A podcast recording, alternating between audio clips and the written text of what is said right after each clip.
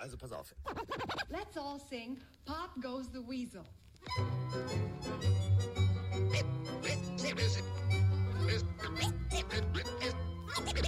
Es ist soweit. Let's ride. Pille für den Mann. Pille, Pille, Pille, Pille für den Mann. Carsten Spengemann. Bike-Stieflagen. Ist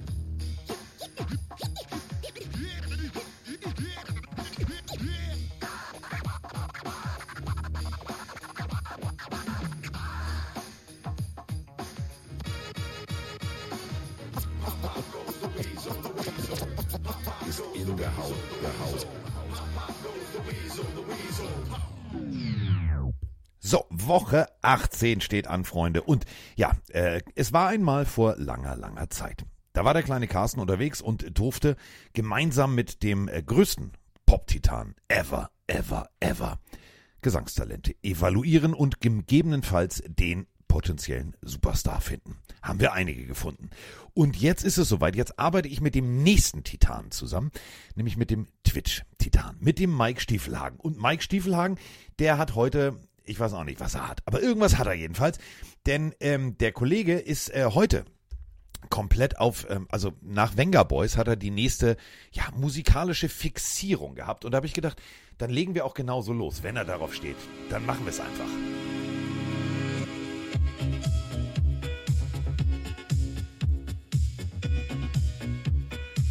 Ja, mit diesen Klängen steht nämlich Mike Stiefelhagen auf. Er hat seit heute Morgen Bock auf Modern Talking. Woran das liegt, weiß ich nicht, aber ja, Dieter Forever und Nora und ihr wisst schon, das volle Programm. Sherry, Sherry Lady, da ist er. Mike, Podcast, Ja, oder? Titan und vor allem Modern Talking Fan. Mike Stiefelhagen. We can win this race. Oh, we. Dun, dun, dun, dun, dun, dun, dun, dun. Ich dachte, ich dachte, du kommst jetzt eher mit Sherry, Sherry Lady. Finde ich auch gut, aber Cherry Cherry Lady kennt Oder ja Brother jeder. Auch gut, Brother Louis auch super, aber ich glaube, dass Atlantis We is calling. Ja, aber das sind, das sind die Bekannten. Win this Race oder Win the Race von den beiden. Ich glaube, das kennen nur die Formel 1 Nerds, die damals in den 90ern RTL geguckt haben, wo Florian König die Sendung aufgemacht hat. Und irgendwo im Publikum, so Sportschau-like, kommt da irgendwie We can win this race. Irgendwo steht da so ein Ferrari-Schuhmacher von... Sch ja, genau. Richtig, richtig, richtig. Das ist dann schon eher das Thema. So, da... Carsten ist komplett jetzt in Modern Talking drin. ja.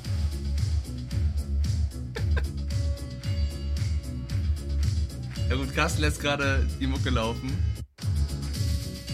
Singen die auch mal? Ah, jetzt. Jetzt spult er vor.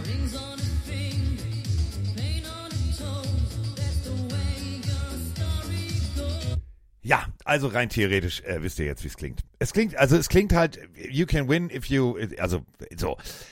Ja, ich finde es aber großartig. Ich weiß zwar nicht warum, und das müssen wir jetzt als erstes recherchieren, bevor wir überlegen, wer könnte noch, wieso, weshalb, warum in die Playoffs rutschen. Viel wichtiger ist diese Frage jetzt. Ein junger Mann, der eigentlich, ich sag mal so, noch mit der Rassel um den Weihnachtsbaum gekrabbelt ist, gemäß seines Jahrgangs, ist jetzt plötzlich morgens früh, freitags morgens, vor dem wichtigsten NFL-Wochenende auf Modern Talking gepolt. Und jetzt kommt die Frage. Ich zitiere eine berühmte Band. Ich finde dich nicht scheiße, aber du weißt schon Tic-Tac-Toe. Und warum? Naja, ich lasse halt immer bei Twitch ein Intro laufen von Musik und manchmal, ich habe so verschiedene Playlisten und eine Playlist heißt äh, Retro und da kommt halt Musik aus den 70ern, 80ern, 90ern und da kam äh, irgendwie Random Modern Talking und dann hast du es halt im Ohr und im Kopf und Win This Race ist halt, Win the Race ist so ein, das, das habe ich dann drei Tage im Kopf, so ein Ohrwurm und deswegen hatte ich das gerade irgendwie, ich weiß auch nicht, das ist der Grund, mehr, mehr passiert in meinem Kopf nicht, deswegen, es geht sehr relativ simpel, Carsten. Ja. Okay, das ist jetzt sehr, also desillusioniert, aber das ist auch völlig okay. Das ist Ja. völlig okay. Ähm, Und es ist Kindheit. Ich bin, also ihr, ihr wisst ja alle, mit Motorsport aufgewachsen, je früher, also bis heute oft Formel 1 Rennen am gucken gewesen.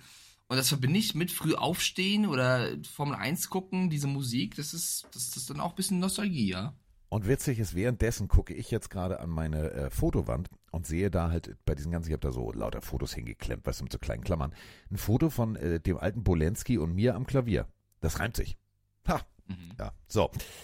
Ha, So, jetzt kümmern wir uns aber um, um wirklich die wichtigen Dinge. Übrigens, Supertalent kommt zurück, wollte ich nur sagen. Da kannst du Echt? dann wieder, da, ja, da kannst du dann wieder Bolensky gucken. Ja, vier Folgen. So, ähm, haben wir jetzt genug Werbung, Werbung für, für Herrn Bohlen gemacht. So, Apropos ähm, Bohlen.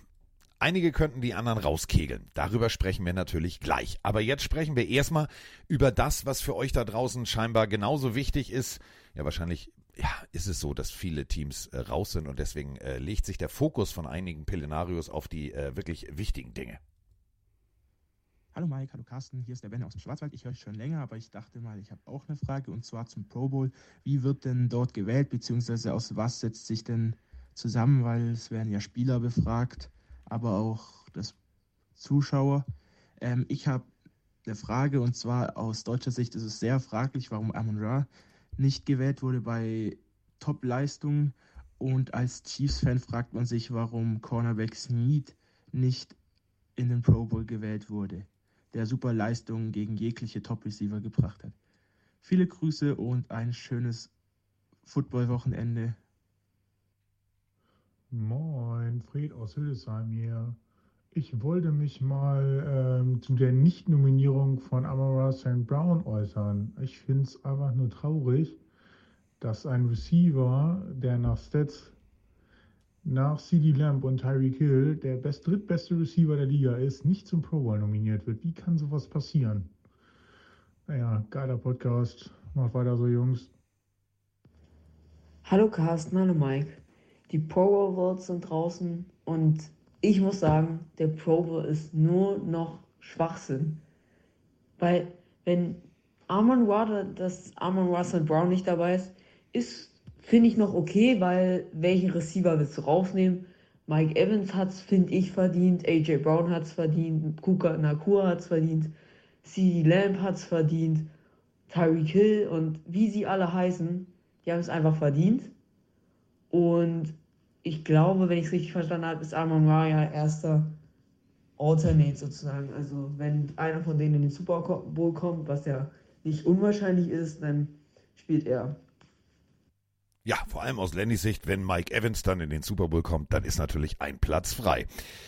Ja, Pro Bowl Voting ist draußen. Und Mike, da gibt's jetzt wieder viel, sich drüber aufzuregen. Aber, und das ist eben genau der Punkt, wir müssen es kurz erklären, es ist jetzt nicht so, dass man sagt, ja, Pro Bowl Voting, das ist ja jetzt alles rein theoretisch so gemacht, dass nur nur die Fans entscheiden oder nur Experten entscheiden. Nein, es ist tatsächlich so, dass ähm, ja, Spieler und Coaches Stimmen abgeben und dann am Ende kommt noch äh, der Fananteil dazu. Und dieser Fananteil, ja, der ist natürlich ganz klar dadurch äh, resultierend, dass viele sagen, ja, den finde ich aber geiler oder der hat mir besser gefallen oder, und da kommt auch zum Tragen, für welches Team spielst du? Rein theoretisch. Überlegen wir mal. Einige Teams kannst du leiden wie, wie, wie na, ist egal, also irgendwas jedenfalls, was du irgendwo hast, was juckt.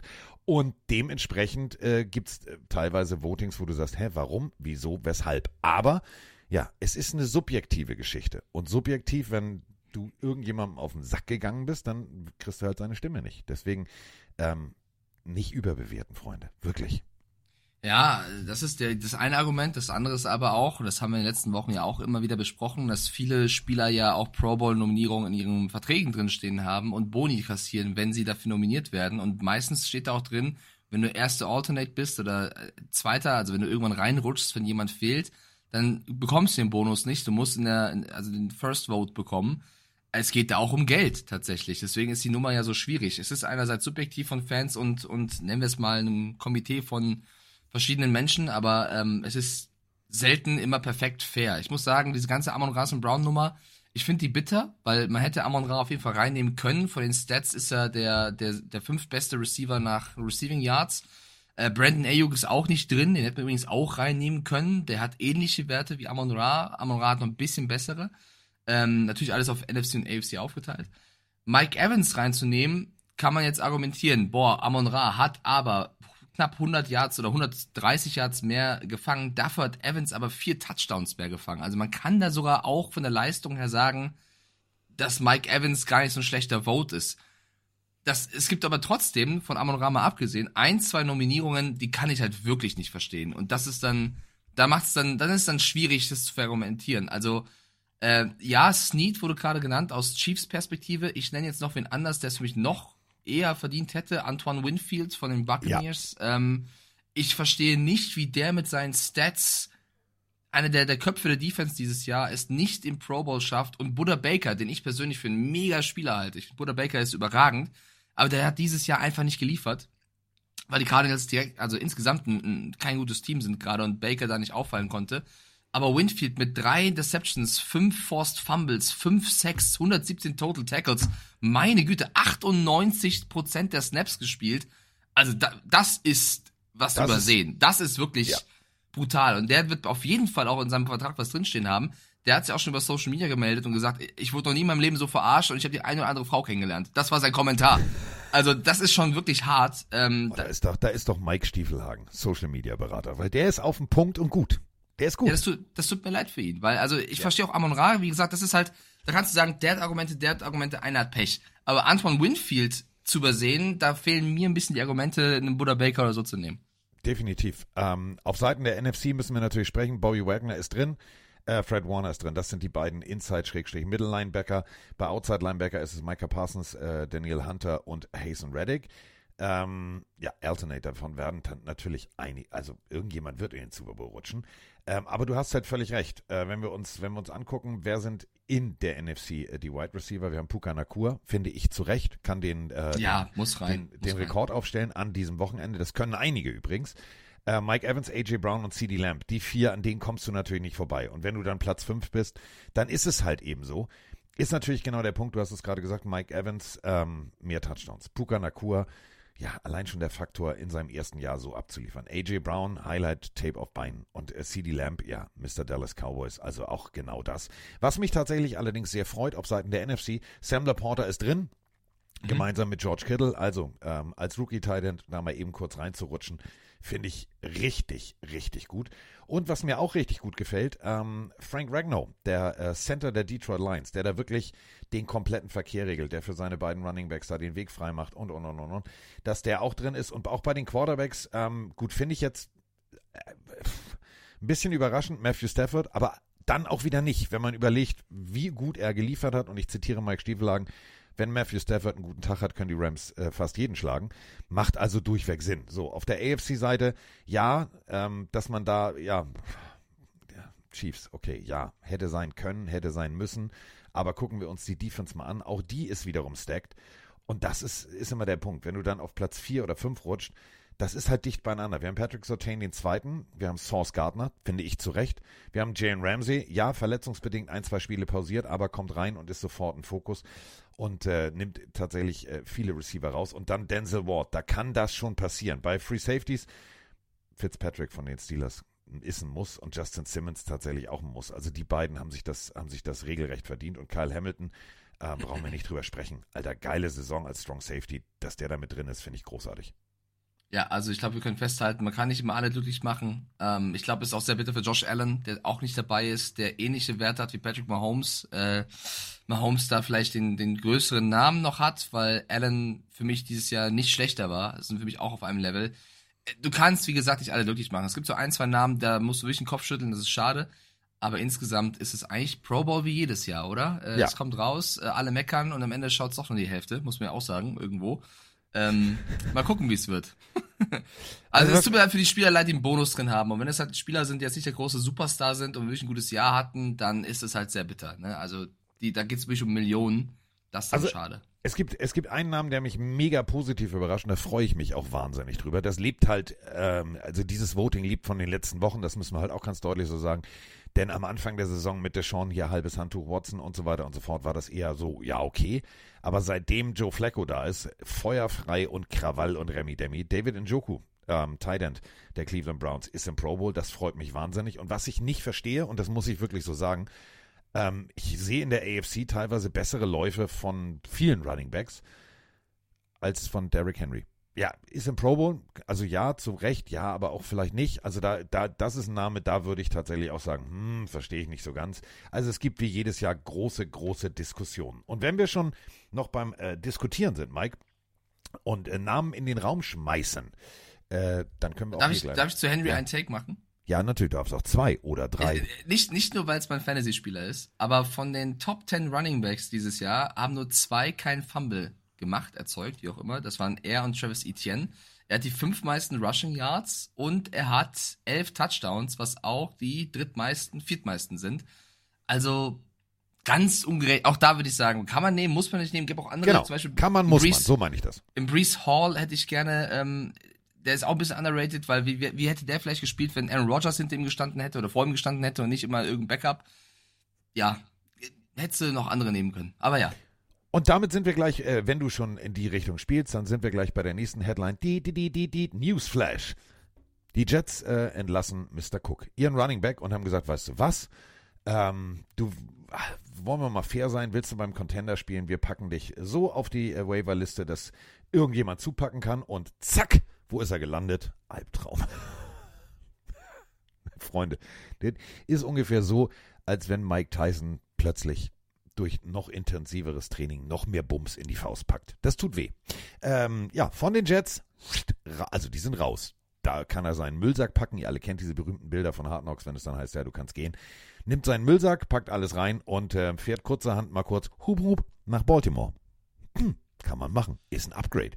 Mega, mega Verpflichtung. Also man muss halt sagen, wenn es der Delvin Cook aus New York wird, dann wird er wahrscheinlich einen schönen Backup machen. Wenn es der Delvin Cook von den Vikings wird, dann haben sie äh, ein mega Schnäppchen gemacht. Also die Ravens wirklich mit der sehr, sehr, sehr cleveren Verpflichtung hier an dieser Stelle könnte den äh, in, in entscheidenden Spielen einen wichtigen Push nochmal geben. Also finde ich auch ein super Transfer. Haben sie eiskalt zugeschlagen. Also wenn das funktioniert, bisher funktioniert ein Running Backs ja immer bei den, bei den Ravens, ähm, kann, kann sehr gut aussehen. Kann definitiv gut aussehen. Wer alles gut aussehen wird, ungefähr so wie Mike Stiefelhagen äh, am nächsten Montag. Also, ja, da sieht er gut aus. Musst du wieder ein Cowboy-Outfit anziehen beim College? Ich frage nur für einen Freund. Ich habe nach diesem Podcast den Call zum College Ah. Football, wo besprochen wird, wie die Sendung aussehen wird. Also ich bin mal gucken. Also ich weiß nur, dass, äh, wie gesagt, von Montag auf Dienstagnacht das Spiel stattfinden wird, wirklich zu einer Zeit, zu einer Super Bowl würdigen Zeit. 1.40 Uhr geht's, glaube ich, ungefähr los. Äh, bis in die frühen Morgenstunden gibt's natürlich dann auch Real Life, wie immer, auf ran.de oder Join. Äh, mit Kasim Edebali, mit Mathis Oberbach und Nomi ist auch dabei. Also das Studio, wir müssen ein bisschen kuscheln. Äh, zu viert werden wir da ähm, Michigan gegen Washington besprechen, die Wolverines gegen die Huskies. Wird, glaube ich, ein geiles Footballspiel. Wenn ihr wach ich bleiben ich- könnt, weil ihr frei habt, dann macht das. Wenn nicht, dann am nächsten Tag Real Life gucken. Ich, ich würde ich würd einen Vorschlag machen, einfach so Ja. für die Redaktion. Da du ja so ein gerne, du machst ja gerne so Verkleidung und so. Ähm, ja, voll. Liebe ich. ja. Ist mein Hobby. Eine Hundeverkleidung. Du bist ein Husky und Na, klar. doch, natürlich. Haben wir noch. Haben wir, pass auf, haben Oder ein wir noch? Wolverine mit so Krallen. Ja, und dann krabbelst Ja. du über den Fußboden. Ganz ja. super. Dann miau ich noch. Miauen die? Ich weiß Nee. nicht, wie, wie machen Aber dann, dann bin ich. Ich glaube nicht, dass sie miauen, aber dann hätte ich, dann hätte ich auf jeden Fall irgendwas eigenes. Oh, das wäre super. Das wäre super. Ja, aber mal kurz ernst, es wird ein geiles Spiel. Also für alle, die Ja. jetzt nicht im College Football drin sind, die Washington Huskies, ähm, Michael Penix mit seinem äh, Receiver Monster Trio gegen eine der brutalsten Defenses des College Footballs, vielleicht die brutalste aus Michigan, wo aber in der Offense auch äh, ein paar Jungs rumlaufen, die Football spielen können. JJ McCarthy. Ähm, das übrigens das letzte Mal, als Michigan den Titel holen konnte, war 1997. Damals war ein gewisser Tom Brady Backup. Ja, also Brady selber hat es nicht geschafft äh, als aktiver Starter, aber er war Backup. Ähm, und man hofft so ein bisschen, dass Blake Corum, der Running Back, der vielleicht einer der besten Spieler dieses Jahr war, dass der äh, fit wird bis zum Finale. Der hat sich äh, ein bisschen angeschlagen. Das sind so ein bisschen, also die Monster Defense mit ein paar guten Spielern in der Offense gegen vor allem eine Monster Offense. Wird ein geiles Spiel. Ja, also Einschaltpflicht, egal ob Mike sich jetzt verkleiden muss oder nicht. Ich schreibe nochmal eine Rundmail an die, an die Redaktion. Mike möchte Ja. gerne als Hund und als Wolverine auftreten. stimmt. Finden die bestimmt super. Ja. Ah, das wird super. Du und Nomi. Ah, habe ich Bock drauf. Wird eine geile Sendung. So. Ich hätte ähm, noch zwei Themen vor, vor dem Spieltag. ich, hätte, ich hätte auch noch, ich hätte auch noch was. Ja, Ich hätte, nämlich, ich hätte nämlich noch eine Sprachnachricht, wo wir schon bei Namen und Spekulatius sind. Hallo Carsten, hallo Mike, hier ist Moritz aus Halle an der Saale. Die Season nimmt ja langsam ihr Ende und geht auf die Playoffs zu. Da dachte ich mir, könnt ihr ja vielleicht etwas mehr über die NFL Honors reden. Abseits von der MVP-Diskussion, da habt ihr ja schon mehr drüber geredet. Aber was denkt ihr denn so bei Offensive Rookie und vor allem Defensive Rookie? Wer könnte denn da das Rennen machen? Hier nur noch kurz meine Favorites für Offense, Puka Nakur. Und für die Defense äh, etwas underrated in meinen Augen ist Kobe Turner der sogar in den meisten Statistiken Jalen Carter übertrumpft. Bin auf eure Meinung gespannt. Ich danke euch jetzt schon mal für die Folge und wünsche euch nur das Beste. Ja, wir dir auch. Grüße gehen raus nach Halle an der Saale. Da sind wir jetzt wirklich bei subjektiv Äh, oh, das ist immer hart. Das ist wirklich immer hart. Fangen wir erstmal mit dem Offensichtlichen an, Mike. Comeback Player des Jahres. Hamlin, ja, aber für mich tatsächlich, also eine Geschichte, die, wenn einer ein Drehbuch geschrieben hätte, hätten wir beide gesagt, Diggi, bisschen unrealistisch, die Scheiße. Joe, ich komme von der Couch Flacco. Für mich kommst du an dem nicht vorbei. Boah, ja, also kannst du viele nehmen. Ich finde auch ein Baker Mayfield hat ein krasses Comeback hingelegt. Ähm, es muss da mal Hamlin werden. Wenn du dem Tod von der Schippe springst und dann zurück aufs Footballfeld das schaffst, gibt's für mich wenig gegenzugeben. Sportlich gesehen, ich habe das größte sportliche Comeback, wo du dachtest, da geht nichts mehr und dann ging wieder was. Wäre ich bei dir, würde meine Stimme an Joe Flacco gehen, ja. Aber von der Story her wird's, denke ich, Hamlin. Und wenn ich voten dürfte, würde ich auch Hamlin voten, aber wenn man jetzt das ausklammern würde, wäre es Flacco. So, also die beiden sind für äh, uns Pelenarios ganz weit vorne. So, dann äh, gehen wir mal zu Defensive Rookie of the Year. Da habe ich tatsächlich auch eine ne sehr, sehr, ich finde es total schade. Also ähm, Christian Gonzalez, wenn der fit gewesen wäre mit den Leistungen, die er bei den Patriots abgeliefert hat, die haben mich von Anfang an also wirklich positiv geflasht. So, verletzungsbedingt raus. Ähm, für mich tatsächlich ähm, der eben genannte in Kombination mit Will Anderson Jr ähm, von den Texans. Gefällt mir richtig gut. Aber auch äh, Devin Witherspoon, genauso wie Jalen Carter. Das wären so für mich die, wo ich sagen würde, da ist die größte Wahrscheinlichkeit, dass das tatsächlich äh, am Ende heißt, komm mal auf die Bühne, zeig mal dein Smoking und sieh mal gut aus, hier hast einen Preis. Ja, ähm, boah, finde ich schwer. Ich hätte, also ich finde, wir sollten, wir haben ja nächste Woche ein bisschen Zeit, vielleicht da noch mal ein bisschen mit mir Vorbereitung da jetzt bessere ja. Sachen raushauen, weil ich bin jetzt da nicht vorbereitet, was die ganzen Stats angeht. Ich hätte jetzt aus dem Kopf auch gesagt, Jalen Carter ist für mich trotzdem Frontrunner. Ich finde Turner auch ein, ein Außenseiter. Ich finde, ich fand Anderson, äh, um, umso mehr gespielt wurde, immer besser.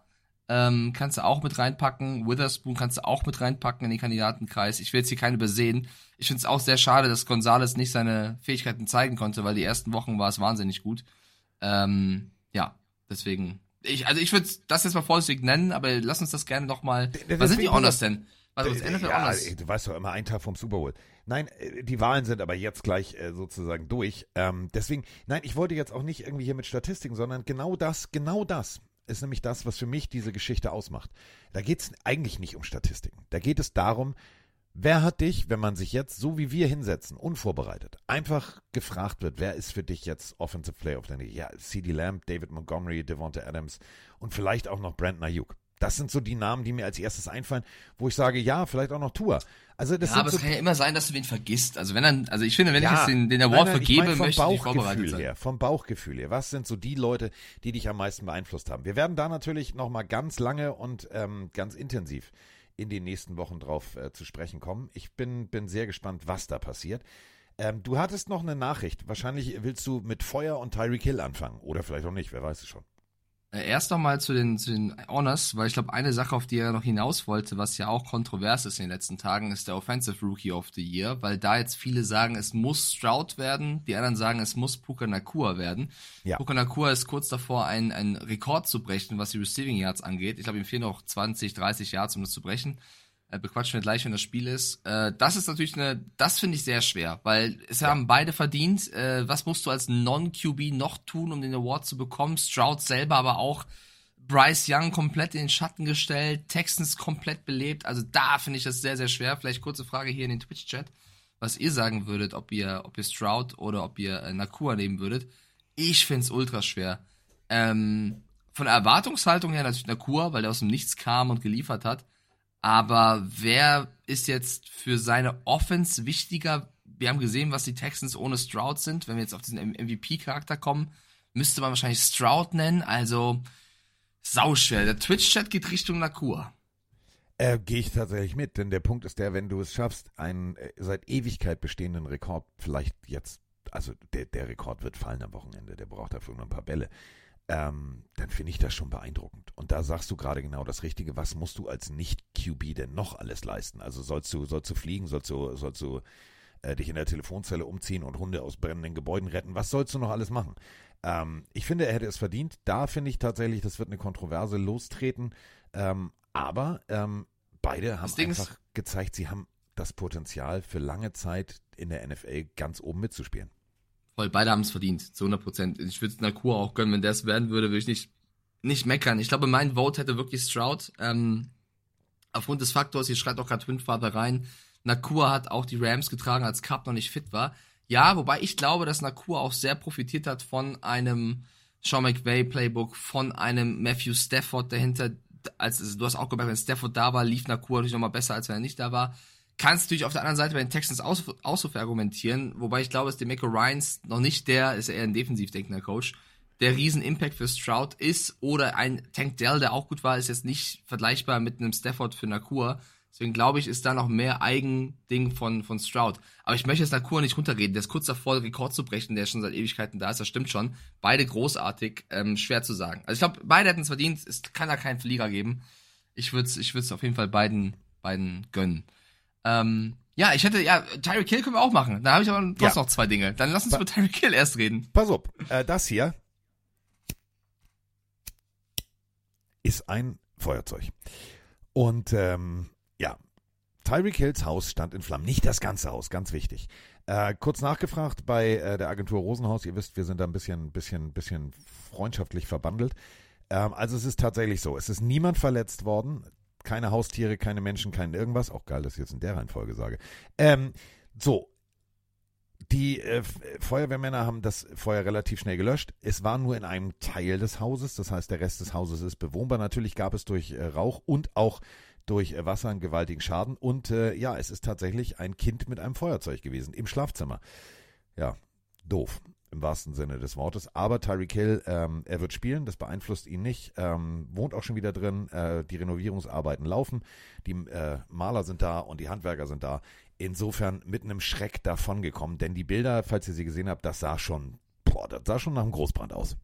Ja, nicht nur das. Also äh, ich habe ja selten Mitleid mit Tyreek Hill, aber wie er noch da draußen steht mit seinem äh, Fuß in diesem Schuh, der ihn schützen soll, weil er verletzt ist, das sah schon sehr, sehr bitter aus alles. Äh, ja, aber zum Glück, also hätte auch schlimmer ausgehen können. Ähm, Ist natürlich sehr, sehr bitter.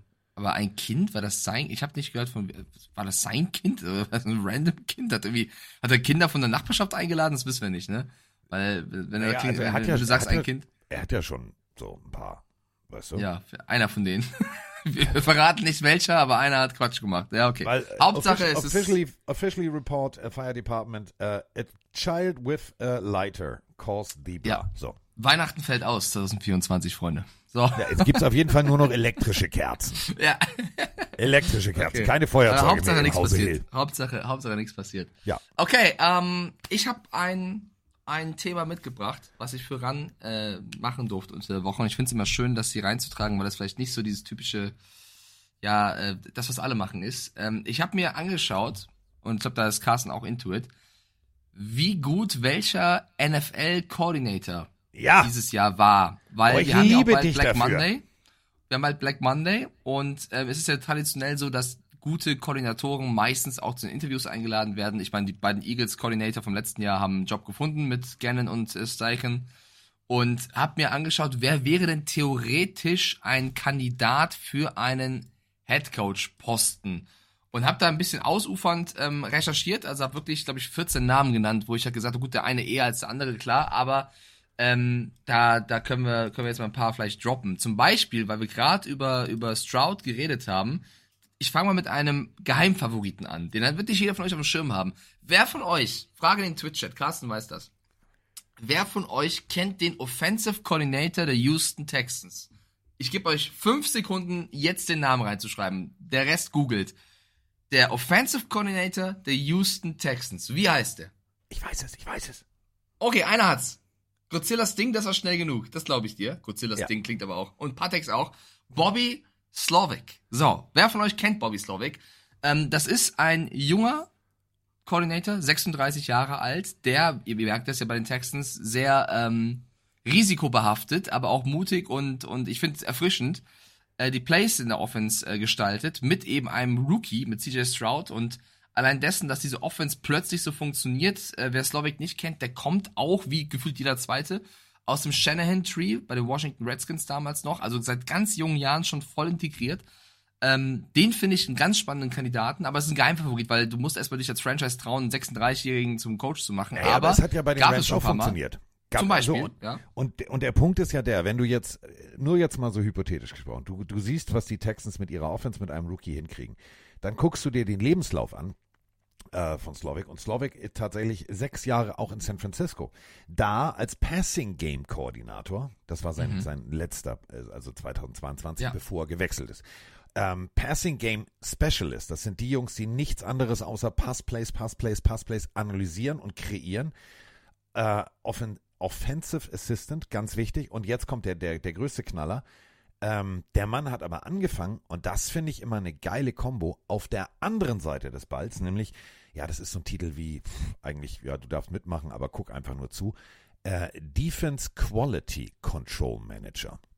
Das heißt, der hat komplett dem Defense-Koordinator zugeguckt, wie man eine Defense baut und wie dann tatsächlich alles miteinander äh, zahnt in so einem Uhrwerk, wie das funktioniert.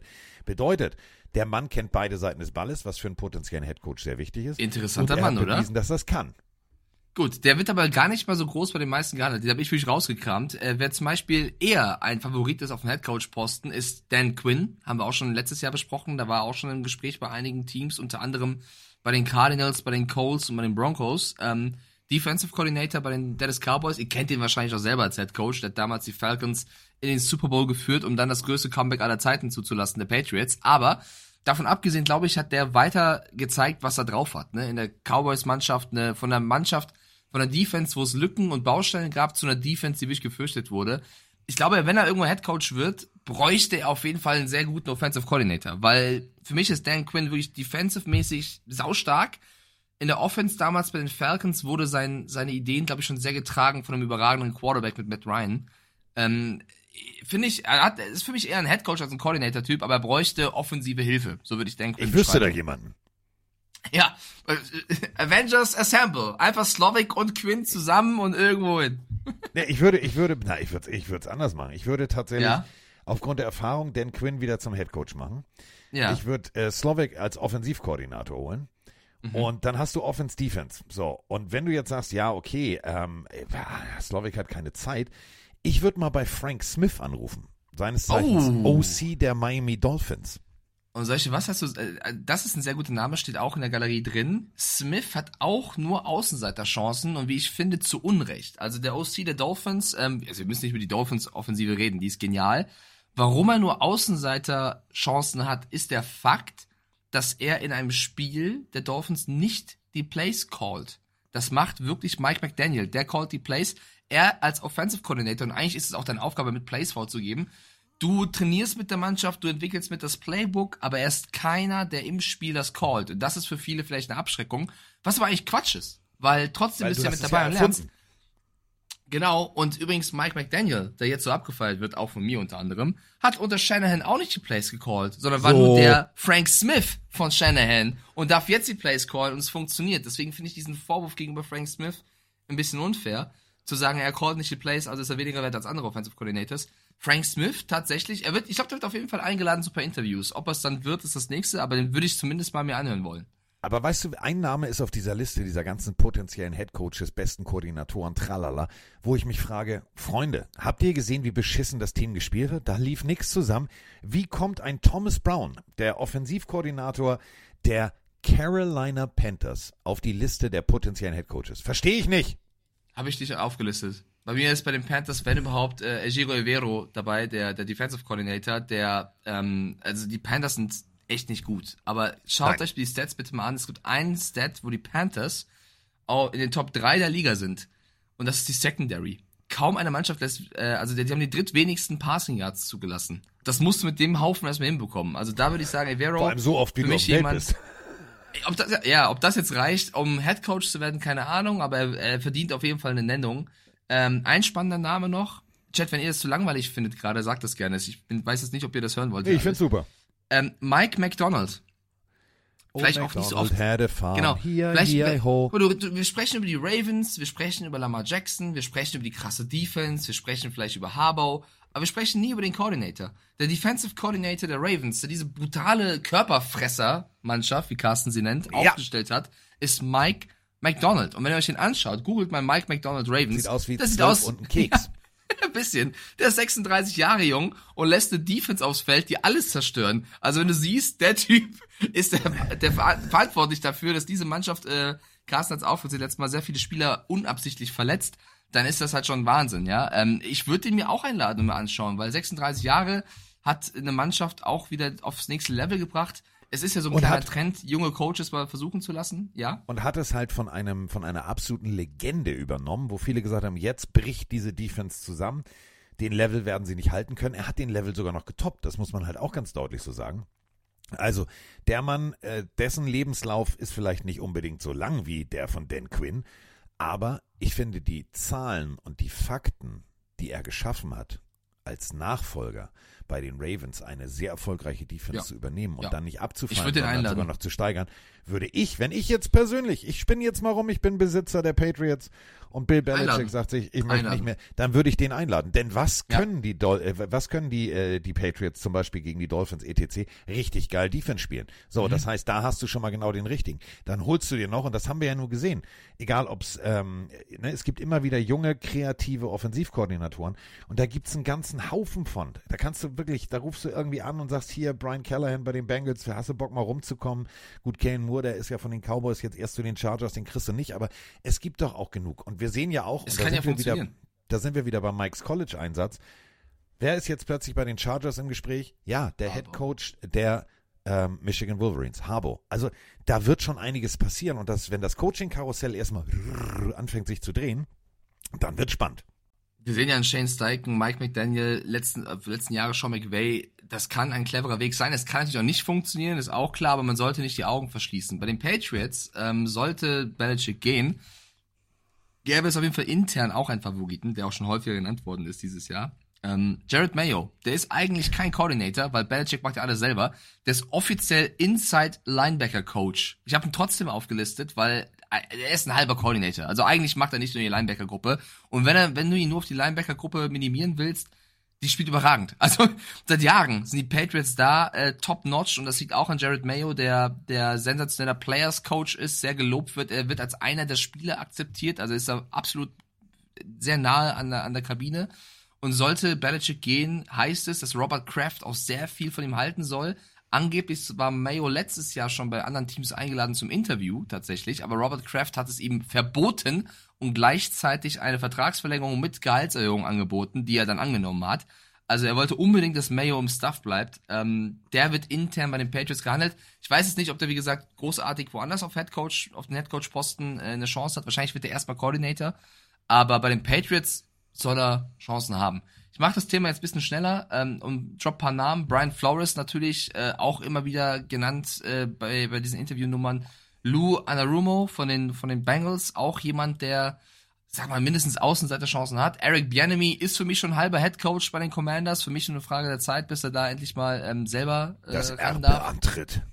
Tatsächlich, tatsächlich. Und ähm, weil gerade Niklas was reinschreibt, äh, bei den Seahawks gibt's kaum was Positives. Eigentlich müsste man Defensive Coordinator Ken Norton entlassen. Niklas, da ist das Thema gerade bisschen verfehlt. Es geht ja um Koordinatoren, die gut sind. Ich will jetzt hier nicht irgendwie entlassen wollen, sondern es geht darum, wer gut ist. Und ey, sogar Shane Waldron, der Offensive Coordinator der Seahawks, wird hier und da genannt, dadurch, dass er 2022 mit Geno Smith so eine tolle Saison gespielt hat. Dieses Jahr, würde ich sagen, gab's auch nicht so gute Spiele der Offense, aber 2022 und er ist von Sean McVay ähm, Coaching Tree. Also Shane Waldron wird hier und da auch genannt.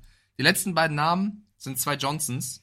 Einmal Brian Johnson, Offensive Coordinator von den Eagles, ähm, auch erst 36 Jahre alt, der aus Jalen Hurts auch einen, einen Quarterback aufs nächste Level gebracht hat. Und der letzte Name, und der ist wahrscheinlich, Freunde, ein nicht nur Geheimfavorit, sondern einer der populärsten Namen äh, für, für die Teams. Das ist Ben Johnson von den Detroit Lions, Offensive Coordinator. Und wenn ihr euch den anschaut, der wird, sieht auch aus wie 12. Äh, der ist 37 Jahre alt. Weil dem sehr, sehr, sehr hoch angerechnet wird und der ist die rechte Hand von Dan Campbell, was der aus der Offensive mit Jared Goff, äh, mit, mit Amon Ra, mit Sam Laporta, wieder junge Spieler aufs nächste Level gebracht hat. Denn Jared Goff, der in einem Loch war, nach, dem, nach den Rams wieder zum Top-Quarterback gemacht hat. Also Ben Johnson würde ich mir merken an eurer Stelle. Den, den anderen Johnson würde ich mit sehr viel Fragezeichen betrachten. Also wenn man Ja, sich ich anguckt, wie eindimensional plötzlich die Eagles Offense war, wie ratlos die teilweise gespielt haben, da würde ich sagen, oh, den streiche ich wieder von der Liste. Zu Recht stand er drauf, aber nur zum Anfang der Saison und jetzt würde ich sagen, Ja, ja. Ich durchgestrichen. dir. Ich würde auch äh, den an, eher Ja, einladen, ja. definitiv. Denn ähm, da, da sagst du einfach, komm, das ist ein ganz anderes Niveau, das funktioniert viel besser. So, das war jetzt äh, 40 Minuten Spekulatius und Entschuldigung. Newsflash. Nein, alles gut. Nein, ich, du, mir macht das ja Spaß. Ich mache das ja selber. Also ich rede ja, also ich oute mich jetzt mal. Ähm, ich bin ja mit Paula den, fast den ganzen Tag alleine. So. Und äh, ich habe gestern Paula tatsächlich genau dieses Thema erzählt. Ich habe nämlich ähm, äh, Analyse gemacht für heute, so All 22 Video geguckt und hier und da. Und dann habe ich teilweise Plays gesehen, die mir nicht gefallen haben. Und dann habe ich zu ihr gesagt, ja, guck mal, und warum ist der jetzt Coach? Also sie weiß, sie ist im Thema drin, deswegen ich mache genau dasselbe wie du. Man, es ist ja, sind ja interessante Themen. Es geht ja nicht immer nur darum, ja, und hier und das Spiel, sondern es sind ja auch die Leute, die das Spiel kreieren. Und genau das, was du gesagt hast, war für mich zum Beispiel auch so ein Punkt. Ja, der callt die Plays nicht. Ja, drauf geschissen. Digga, wenn ich dir das beste Playbook hinlege und es ist so geil und es funktioniert, dann muss ich das selber gar nicht callen. Weil ich habe das ja vorab erfunden. Und das ist für mich eine, eine Wertigkeit, die viel höher ist, als zu sagen, ja, aber der darf die, der darf das Headset aufsetzen und darf an der Seitenlinie mitentscheiden. Nee, der hat's vorher entschieden. Und das, was er entschieden hat, funktioniert ja. Deswegen, das wird sehr, sehr spannend. Wahrscheinlich werden wir beide, Mike, äh, in den Folgen im Februar, März sagen, hä? Wo kommt denn der jetzt her?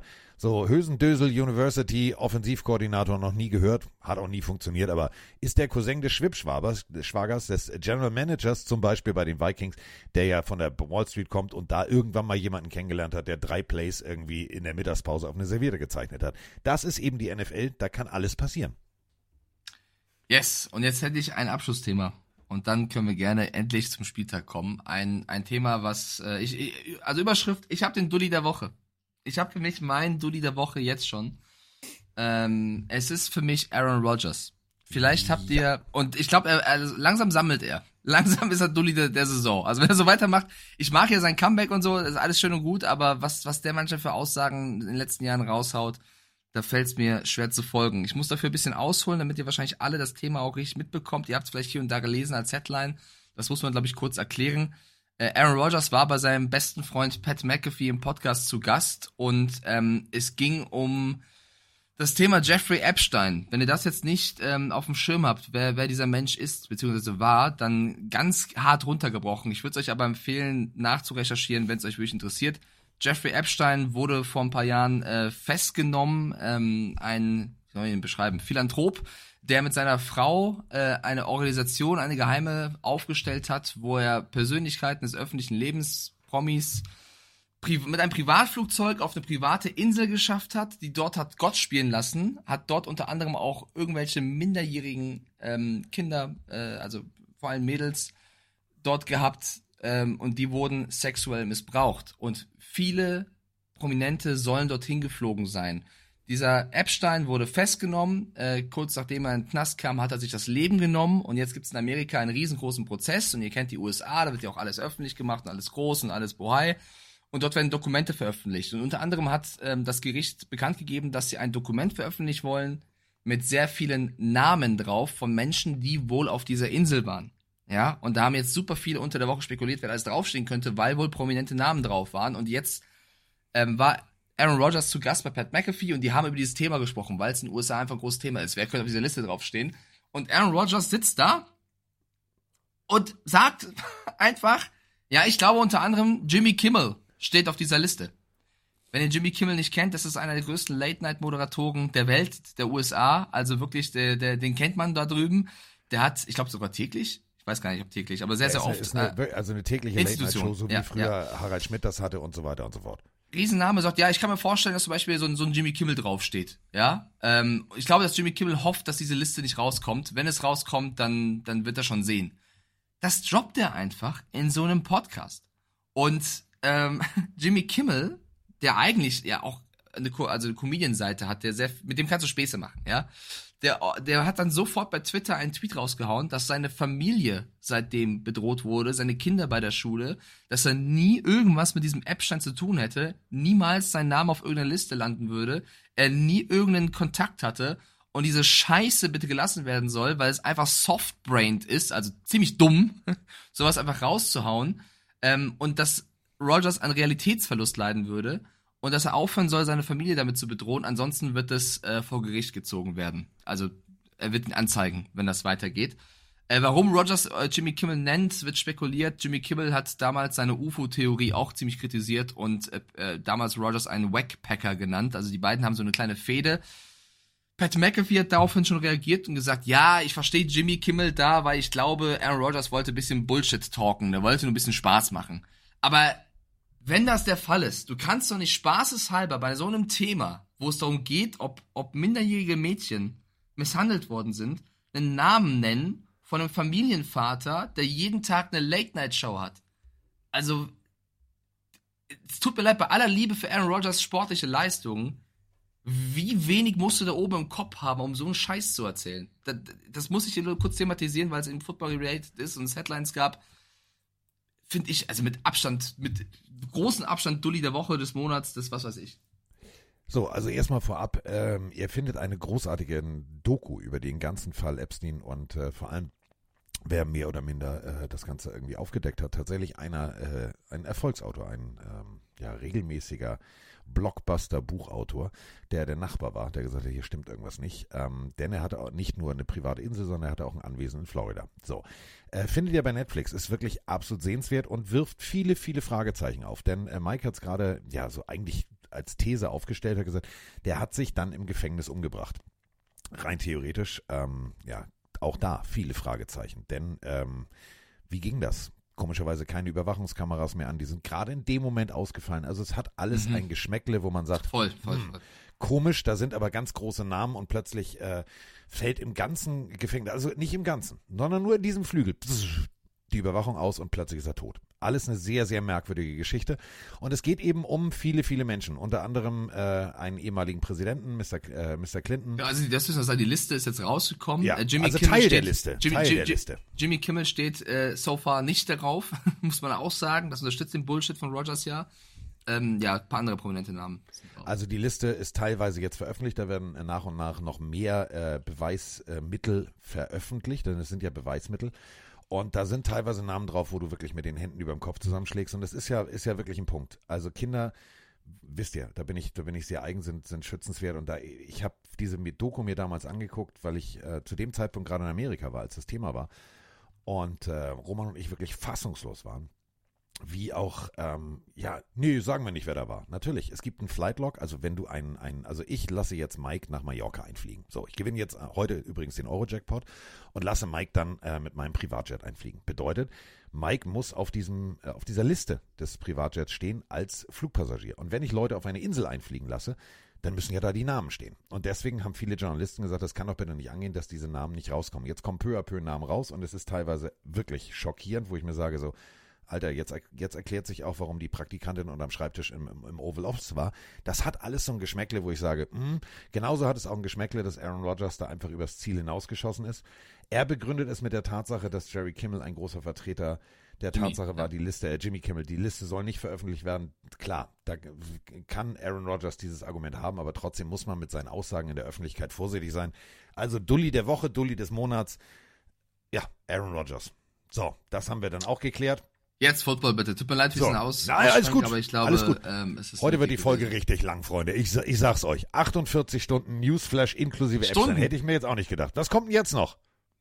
Ich würde sagen, wir starten rein in die letzte Woche der Regular Ich dachte, Season. jetzt kommt ich wollte, Habeck konnte ich- die Insel nicht verlassen. Nein, Ich wollte, ich wollte nur das in die Länge ziehen, weil ich so traurig bin, dass wir nur noch einen Regular Season Spieltag zu besprechen haben. Deswegen versuche ich gerade Zeit zu gewinnen. ja, aber dir ist Es klar, ist- dass wir Dienstag schon wieder eine Folge haben. Ja, Dienstag nehmen wir, also nicht am Montag, sondern Dienstag dieses Mal nehmen wir auf, weil ich äh, bei College rumhänge und wir alle Spiele dann besprechen können. Ähm, dann analysieren wir den letzten Spieltag, aber es ist die letzte Preview auf alle Teams und dann kann es sein, dass wir das eine oder andere Team erst wieder ausgiebig äh, im ja, nächsten Ja, Monat irgendwann Wir besprechen. verabschieden uns von einigen. Ja, ja, und ist so wir, traurig. wir starten mit dem ersten Spiel der Woche 18, was da lautet, die Pittsburgh Steelers müssen zu dem Team der Stunde, dem Baltimore Ravens. Das ist unsere erste Partie. Seien wir erstmal äh, voller Stolz als äh, Pittsburgh Steelers-Fan, denn 20 Mal in Folge, 20 Mal in Folge, eine äh, ja, Winning Season, 50 äh, Prozent oder besser. Hut ab, das muss man erstmal in der NFL, die wirklich kurzlebig ist, äh, hinlegen. Das ist die zweitlängste Serie in der NFL. Herzlichen Glückwunsch dafür. Und auch mal herzlichen Glückwunsch dafür für Mason Rudolph. Ja, hätte ich auch nicht gedacht, dass ich das jemals in diesem Podcast sage. Aber Mason Rudolph wird wieder star starten. Ist auch geil. Starten. Norddeutscher geht's nicht. Starten. 18 von 24 letzte Woche. Und wichtig ist, und jetzt kommen wir nämlich zum ganzen Spekulatius. Wer könnte, wieso, weshalb, warum? Also, ich weiß nicht, wer diesen Spieltag angesetzt hat, aber Grüße gehen raus in genau das Büro in New York, der sich mit diesem Spielplan durchgesetzt hat. Denn besonders spannend ist es jetzt vom ersten bis zum letzten Spiel. Die Pittsburgh Steelers können nämlich rein theoretisch noch in die Playoffs, wenn viele Spiele dazwischen zu ihren Gunsten ausgehen und gegebenenfalls am letzten Spiel die Buffalo Bills verlieren. Das bedeutet, die Pittsburgh Steelers werden mit Feuer, Vollgas, Säbel zwischen den Zähnen, Blut unter den Augen, die werden Vollgas Football spielen. Und was ihnen in die Karten spielt, Mike, ist, ja, die Ravens, pff, Bye Week kann ihnen keiner mehr nehmen, die können rein theoretisch den Platzwart spielen lassen. Ja, ich äh, versuche das nochmal runterzubrechen, was die Steelers erreichen müssen, damit sie noch in die Playoffs kommen. Es ist eine 35-prozentige Wahrscheinlichkeit. Gerade läuft auch schon das Voting, äh, lieber Twitch-Chat, wer gewinnt, gerne mitmachen. Wenn die Steelers gewinnen, das muss gegeben sein, müssen sie ja darauf hoffen, dass die Buffalo Bills verlieren. Oder dass die Jaguars verlieren oder unentschieden spielen. Oder dass die Texans gegen die Colts unentschieden spielen.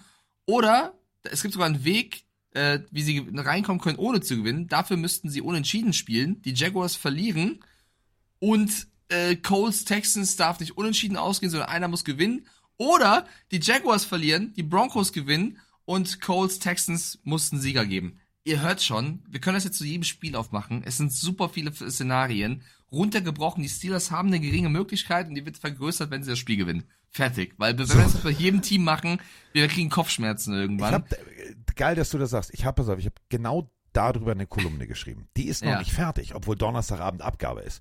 Weil es, es ist ja für die Bild. So, das bedeutet, ich schreibe ja nicht nur für die Hardcore-Nerds, die zum Beispiel unseren Podcast hören oder seit 30 Jahren Football gucken, sondern ich muss es ja auch so erklären, dass es jeder versteht.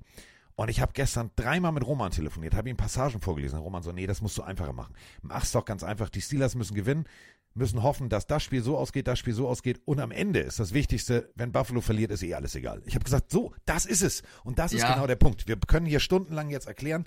Also es gibt drei Playoff-Spots noch in der AFC und zwei in der NFC. Und um die wird gestritten. ich hab's nur, weil Mirko gerade reinschreibt, okay, Mike, äh, kannst du es vielleicht bitte erklären? Ich hab's jetzt nochmal in den Twitch-Chat geschrieben, weil das vorzulesen ist super schwer zu folgen. Ich habe euch jetzt mal einen Link reingeschickt von NFL.com. Dort könnt ihr auch äh, zu Hause, wenn ihr es jetzt bei Spotify hört, gerne mal draufgehen. Dort versteht ihr es am besten. Wir versuchen das immer wieder einzustreuen, aber manchmal hast du fünf verschiedene Szenarien, die eintreten müssen. Das ist dann irgendwann ein bisschen schwer. Aber kurz Zusammenfassung, die Ravens schonen ihre Spieler wahrscheinlich. Also kann auch sein, dass sie durchziehen, aber wenn dann, wenn sie nicht voll harten Football spielen. Und die Steelers müssen gewinnen. Deswegen wahrscheinlich auch die Prozentzahl bei der Abstimmung. 52 Prozent unserer Pelenarios sagen, die Ravens gewinnen. Also sehr, sehr knapp. Eine Stimme hat den Unterschied gemacht. Ich glaube, ich gehe mit den Steelers. Aus diesem Grund, dass ich A im Tippspiel hinten liege. Also ich werde nach äh, Gesamtsiegen an Spieltagen nicht mehr eingeholt werden, aber ich bin ja an Gesamtpunkten hinten. Deswegen äh, tippe ich hier mal gegen die Pillenarios und sage, die A-Truppe der Steelers wird gegen die in Watte gehüllten Ravens, so, ne so nehme ich es an, vielleicht täusche ich mich auch komplett und die knallen komplett durch, ähm, Ravens spielen. Deswegen, ich tippe auf Pittsburgh. Wir dürfen eine Sache bei der ganzen Geschichte nicht vergessen. Das ist eine Rivalität wie Dortmund-Schalke. Ja. Also wenn Ravens in der Lage sind, die Pittsburgh Steelers äh, aus der Saison zu kegeln, werden sie ihr Bestes geben. Und ihr Bestes wird in diesem Falle äh, Huntley sein. Also ähm, Coach Harbour hat schon in, in Nebensätzen angedeutet, nee, nee, also Freunde, wir haben ja eine Bye-Week und wir haben rein theoretisch für die, die sowieso die ganze Saison schon Leistungen gezeigt haben und den ein oder anderen Hit kassiert haben, eigentlich jetzt noch eine Bye-Week obendrauf. Macht durchweg Sinn, diese Argumentation, denn ähm, deswegen endet unsere Fantasy-Liga, Mike, das fand ich auch sehr schlau, wie wir das eingestellt haben, tatsächlich Woche 17. Woche 18 ist entweder Vollgas Quatsch. bis, Quatsch. bis, zum, bis zum Tod oder, ja, scheißegal. Und in diesem Falle ist es scheißegal. Ähm, ich glaube schon, dass äh, die Ravens Backups natürlich auch um ihre Zukunft spielen. Das sind Bewerbungen fürs nächste Jahr, was sie abgeben. Aber die Steelers haben hier es jetzt in der eigenen Hand. Und da kannst du dir sicher sein, dass auch ein TJ Watt, jeder Sack ist wichtig, um äh, die Krone Boni. tatsächlich einzuheimsen. Da geht es nämlich auch um Boni und Ja. da geht es vor allem um den Titel Sack-Leader der NFL. Der wird Ja. richtig Gas geben und richtig Krawall und Remi-Demi machen. Und, und das dürfen wir jetzt auch nicht vergessen, in Pittsburgh, in der Fan-Community, schwingt gerade das Pendel von Kenny Pickett ist der Heilsbringer zu Scheiße, wieso ist Mason Rudolph so gut? Das heißt, Mason Rudolph wird äh, motiviert an die Sache rangehen und wird vielleicht das Spiel seines Lebens abliefern, um dann der Held zu sein, der Pittsburgh in die Playoffs bringt. Und deswegen äh, machen wir hier jetzt gar nicht, ja, Najee Harris hat letztes Jahr und ja, und, äh, und letztes Spiel 122, ja, ist mir scheißegal. Hier geht's jetzt tatsächlich nicht um Zahlen, sondern hier geht's jetzt um pures Bauchgefühl. Und mein Bauchgefühl sagt mir, ich gehe mit Mike, denn die Pittsburgh Steelers haben das Playoff-Ticket in der Hand und die werden mit der Streitaxt im Handgepäck, die werden die Unterhosen, die werden die Socken weglassen, die nehmen alle die Streitaxt, steigen aus dem Flieger und sagen so, und jetzt, jetzt, jetzt machen wir kaputt. Das Ding ist halt, dass ich irgendwo auch ein Bauchgefühl habe, dass auch die B- oder C-Elf der Ravens stark genug ist, die Steelers zu schlagen. Aber das erwähne ich an der Stelle nicht. Old MacDonald had farm. Ja, ja, Trading Cars und Twin Father schreiben eigentlich gerade das gleiche rein mit. Die Ravens haben aber 2019 auch den Number One Seed gehabt und hat man, dann hat man auch geschont in der letzten Woche, um dann in der ersten Playoff-Spiel äh, gegen die Titans rauszufliegen. Das stimmt. Ich glaube, das war auch das Spiel, wo Derrick Henry so durchgedreht ist. Ähm, mag sein, aber ich weiß nicht, wie viel von den 2019er Ravens noch in den 2023er, 24er Ravens Aber sind. um das jetzt gleich zu entkräften, das letzte Spiel, nämlich das Hinspiel in dieser Saison, da hat Lamar Jackson gespielt, da hat die A-Garde gespielt und wer hat gewonnen? Pittsburgh mit 17 zu 10. Genau, also es gibt für beide Seiten immer Beispiele, äh, dass es schief läuft oder richtig läuft. Chargers letztes Jahr haben es auch verkackt mit dem Schonen ich, ich finde, das ist immer so, da liest du das raus, was du rauslesen willst. Du musst selber deine Jungs angucken, gucken, ob das sich lohnt, die rauszunehmen, ob sie im Rhythmus sind oder nicht. Und sind wir ehrlich, jetzt eine Woche nicht zu spielen, ist jetzt auch nicht direkt aus dem Rhythmus kommen. Es gibt ja auch in der Regular Season Bye Weeks. Und wir sagen immer, oh, die kommen aus einer Bye Week, die werden nie wegbrutzeln. Und meistens ist das dann auch so. Also, ich finde das auch immer Quatsch zu sagen mit dem Rhythmus. Das, das ist von Fall zu Fall unterschiedlich, von Team zu Team unterschiedlich, je nachdem, wie sie, wie sie drauf sind, wie fit sie sind. Ähm, dann gehen wir zum nächsten Spiel. Wir beide mit den Ja. Steelers, die anderen mit den, mit den Ravens. Die, äh, Wollen Sie Houston- doch. die Houston Texans gegen die Indianapolis Colts. Beide stehen 9-7. Das ist ein würziges Divisionsduell, Freunde. Da geht's wirklich äh, um alles. Denn, Ähm, und ja? jetzt kommen wir wieder zur Erklärung. Also, die Houston Texans mit einem Sieg und einer Jacksonville Jaguars Niederlage oder einem Unentschieden gewinnen die AFC South. Genauso ist es auch andersrum für die Indianapolis Colts. Die Indianapolis Colts gewinnen die AFC South, wenn Indianapolis gewinnt, Jacksonville verliert oder unentschieden spielt. So, das heißt, hier haben wir ein echtes Playoff-Spiel. Denn wer hier gewinnt, ist hundertprozentig fix in den Playoffs. Ja. Und das bedeutet, ja, hier wird Krawall und Remi Demi vorprogrammiert sein, denn wir haben Ja. gerade über den Defense-Koordinator der Texans gesprochen, wir haben aber auch über den Offense-Koordinator der Texans gesprochen und CJ Stroud ist wieder fit, der ist wieder da. Ja, Tank, Tank fehlt, also der Panzer fehlt, aber dann machst du es halt mit der Feinarbeit, dann kommst du halt nicht mit Kettenfahrzeug durch die Mitte. Die Houston Texans, die haben Momentum und Momentum darf man immer nicht unterschätzen. Stimmt, ist für mich eines der Spiele der Woche, so komisch es klingt, weil es eben um alles geht. Also es ist das große Finale dieser Division, äh, beide Teams, alles auf der Line, um noch in die Playoffs zu kommen. Die haben schon in Woche zwei gegeneinander gespielt. Damals war es ein, ein doch dann deutlicher Sieg der Colts mit 31 zu 20. Ähm, hat man gar nicht mehr so auf dem Schirm. Aber wessen ich finde- Spiel war das? Wessen erstes Spiel war das? Onkel Rico. War das- Gardner Minshus, erster? Einsatz. Okay, war schon krass. Richtig als Starter. Da ging der ganze Hype los. Da hat man gesagt, okay, Richardson raus, die Saison ist doch nicht durch. Denn das war deutlich. 31-20 gegen diese Defense, das musst du auch erstmal hinkriegen. Stimmt, wobei ich finde, dass die Texans sich seitdem krass entwickelt haben. CJ, Stroud, boah, wurde damals äh, 25 Mal gepressured. Das ist Season High für ihn. Der wird diesmal wahrscheinlich wieder auch viel Druck bekommen, aber wird das schon kennen. Bedeutet, ich glaube, die Texans werden anders mit den Colts umgehen als in Woche zwei. Man muss natürlich auch sagen, die Colts haben sich natürlich auch entwickelt unter Steichen, wurden immer besser, haben jetzt mit Minshew auch den Backup, mit dem sie sich eingespielt haben. Ich finde, dass die Texans das bessere Football-Team sind, aber das Spiel ist ein Auswärtsspiel im Lucas Oil Stadium. Ähm, für mich ist das wirklich, wirklich, wirklich eine 50-50-Nummer. Ähm, die größte Frage wird natürlich sein, wie die Texans Defense Taylor und Cole in den Griff bekommt und äh, wie Gardner Minshew was für einen Tag er erwischt, weil wir auch in diesem Jahr wieder sensationelle Spiele hatten, aber auch nicht so gute Spiele. Äh, ich finde es sehr, sehr lustig, vielleicht habt ihr es gehört, wie Max Crosby auf Minshew gegangen ist letztens und Minshew gesagt hat, boah, Max Crosby ist aber ein aggressiver Mann. sehr lustigen Kommentar von Minshew. Boah, ich finde es schwer zu tippen. Ich tendiere zu den Texans, aber ich muss auch ins Risiko gehen. Ich guck mal, was ihr beiden tippt, also du und die Community. Indianapolis führt diese Serie übrigens, nur so als kleiner Fakt, 32-10-1.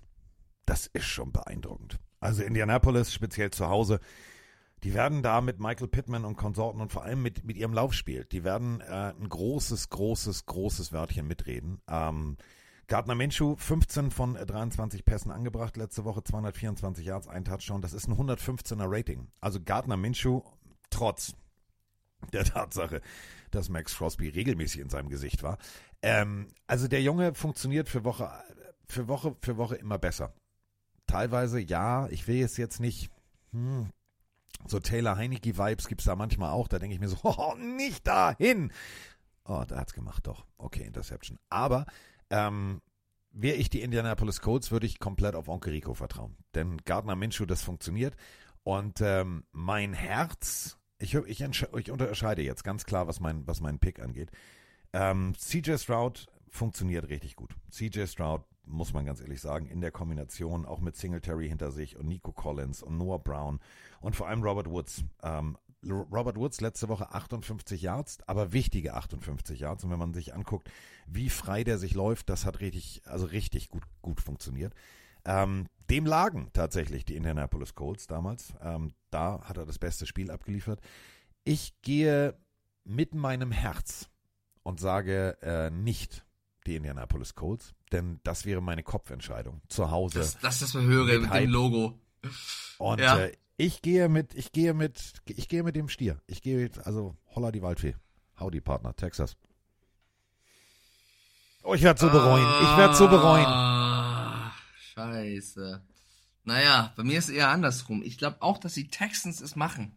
Aber es ist ein 50-50-Spiel für mich, wirklich, weil, weil es auch Aussatz ist für die Texans.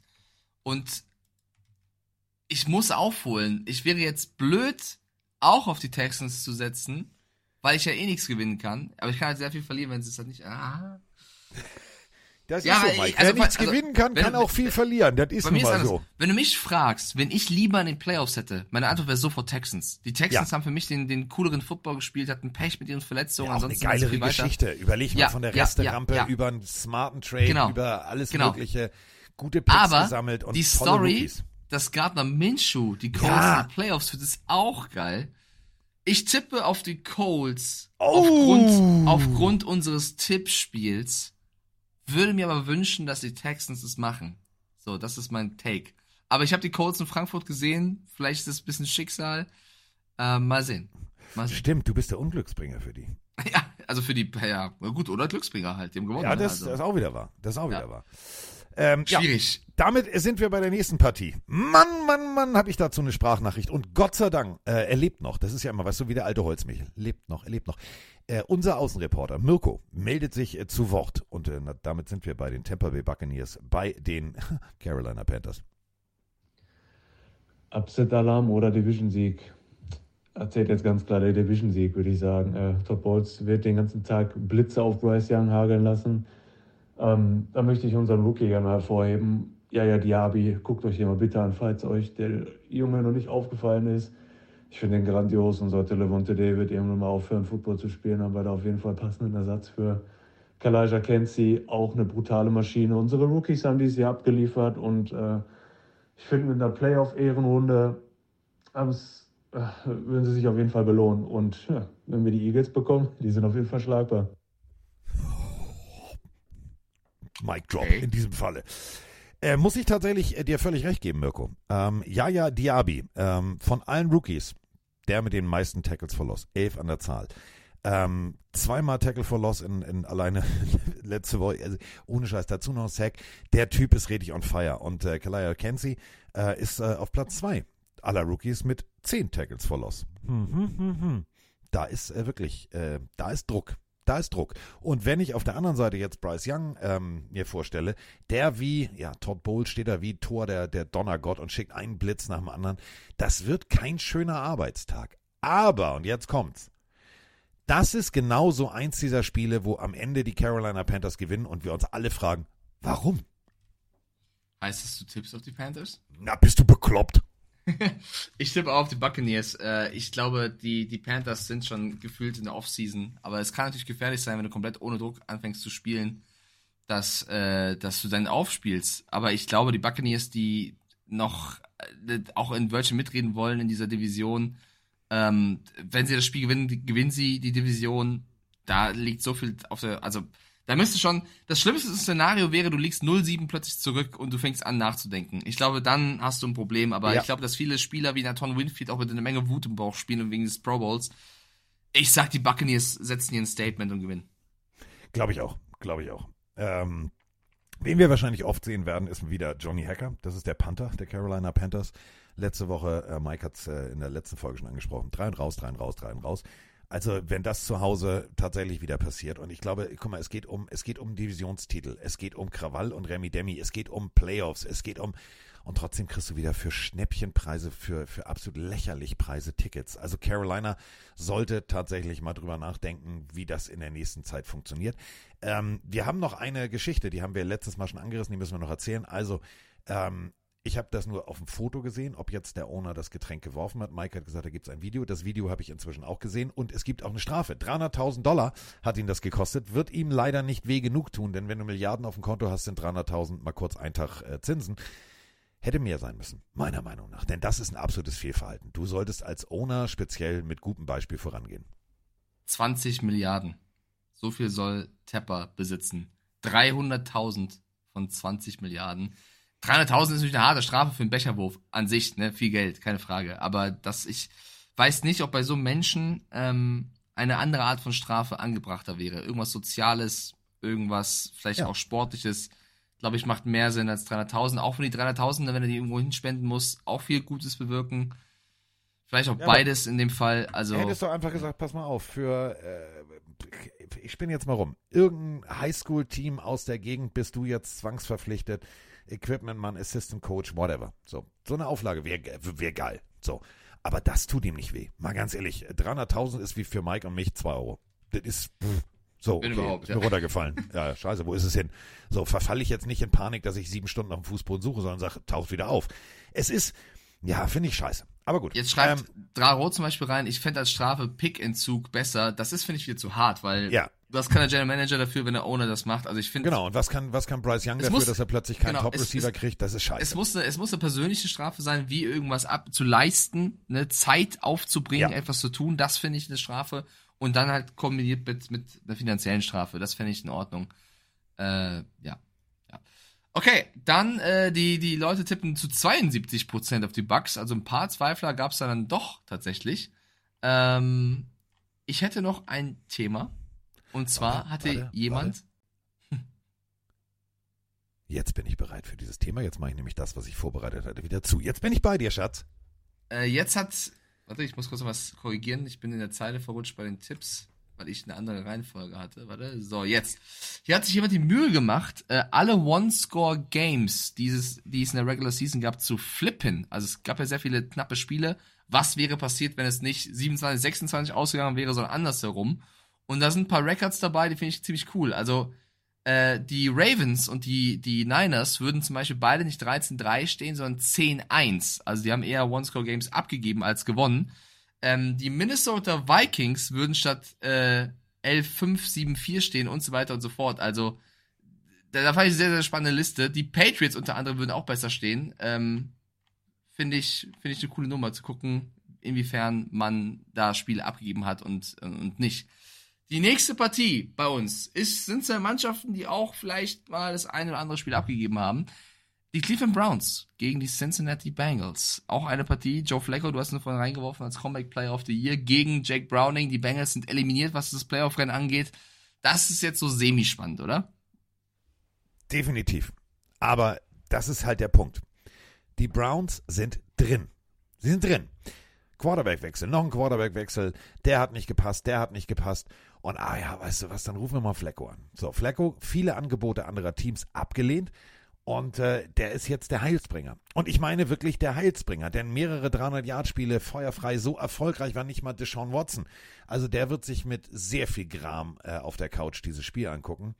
Ähm, ich persönlich glaube, die Browns mit dieser Defense, mit Miles Garrett und vor allem mit David Njoku, der plötzlich funktioniert und mit Receivern, die funktionieren und, und, und, und, und, glaube ich persönlich, wenn jetzt wirklich Amari Cooper, ähm, Jerome Ford, wenn die alle fit bleiben, dann können die richtig tief in den Playoffs gehen. Und ich glaube, die werden sich hier auch nicht die Butter vom Brot nehmen lassen.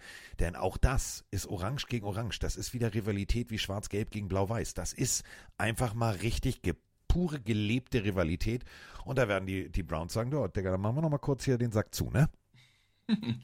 Ich glaube, also ich, ich tendiere hier schon sehr zu den Browns. Selbst wenn ihr beiden zu dem, auf, die, auf die Bengals gehen solltet, äh, ich traue mich hier nicht auf, auf, auf äh, Cincinnati zu, zu setzen. Der Browning-Hype ist vorbei, würde ich sagen. Sie haben es nicht geschafft, in die Playoffs zu kommen. Stehen 8-8. Die Browns stehen 11-5, leben unter, unter, unter Flacco. Mm.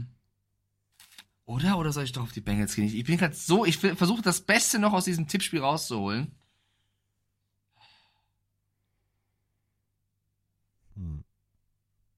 Hm? Ich meine, wenn die Browns schonen, wenn Ja. die Browns schonen und zum Beispiel Joe Flacco gar nicht spielt, wer ist der nächste? Jeff Driscoll. Jeff, Jeff, Ne? Jeff Flacco spielt nicht. Jeff Schreibt Driscoll. Alex hat rein.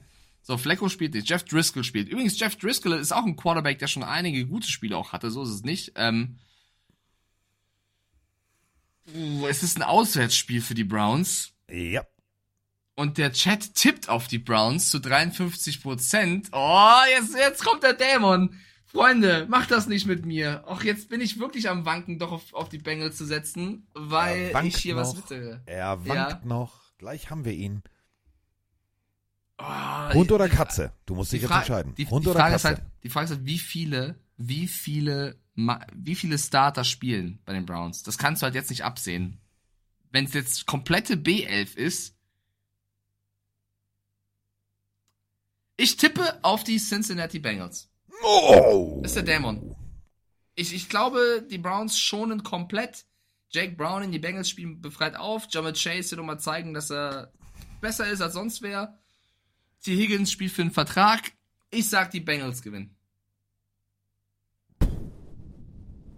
Ozzy schreibt, nein, mach nicht, nein! Horseman lacht sich kaputt. Ja,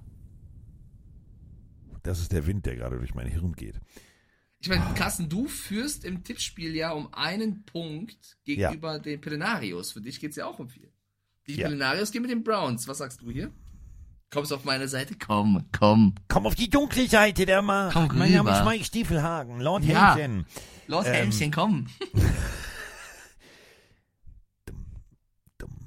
Das ist ja der Punkt. Also die, die Browns zweites Mal äh, in 20 Jahren. Also, äh, also, ne, Freunde, das letzte Mal 2020, aber in den 20 Jahren gerade zweimal in den Playoffs. Und ich bin komplett bei der Argumentation von Mike. Jetzt bist du in den Playoffs. Das ist ja schon mal, das ist ja Hürde Nummer eins. Aber jetzt weißt du rein theoretisch, du bist bei der Olympiade qualifiziert, du weißt, wo dein Startblock ist. Warum sollst du vorher noch ein paar extra Runden durchs Stadion laufen? Joe Flacco ähm, ist übrigens der erste Spieler in der NFL-Historie mit 250 Passing Yards und zwei plus äh, Touchdown Passes in den ersten fünf Spielen mit seinem neuen Team. Und dazu auch noch jeweils mit 300 plus Yards. Das kann man auch erstmal so machen. Hallo, da bin ich und ich äh, zeige euch das gelobte Land. Und ich glaube wirklich, dass äh, der Head Coach sagen wird, du, ähm, setz dich mal da auf die Bank, denn ich brauche dich in den Playoffs. Und wenn das passiert, dann ist Driscoll dran. Ja, aber wenn dann auch tatsächlich jetzt äh, viele, viele andere fehlen, puh, stell mal vor, so ein Amari Cooper spielt nicht mit, dann sieht die Welt schon wieder ganz anders Ja, aus. oder Leute aus der Defense finde ich noch Ja. fast viel wichtiger. Ich sag no Flacco, no Party. Die Bengals machen das. Ich werde immer mehr Oh. confident mit dem Pick. Warte, warte, Überschrift. No Flacco, no Das kann ich mir merken, ich habe keinen Stift hier. No Flacco, no Party. Ähm, dann gehe ich mit dir. Pass auf, Miezekatzenalarm auf zwei. Na, Plenarius, habt ihr Angst? das war euer Untergang. Wir haben uns okay, zusammengetan. wir gehen Hand in Hand mit Cincinnati. In den Abgrund.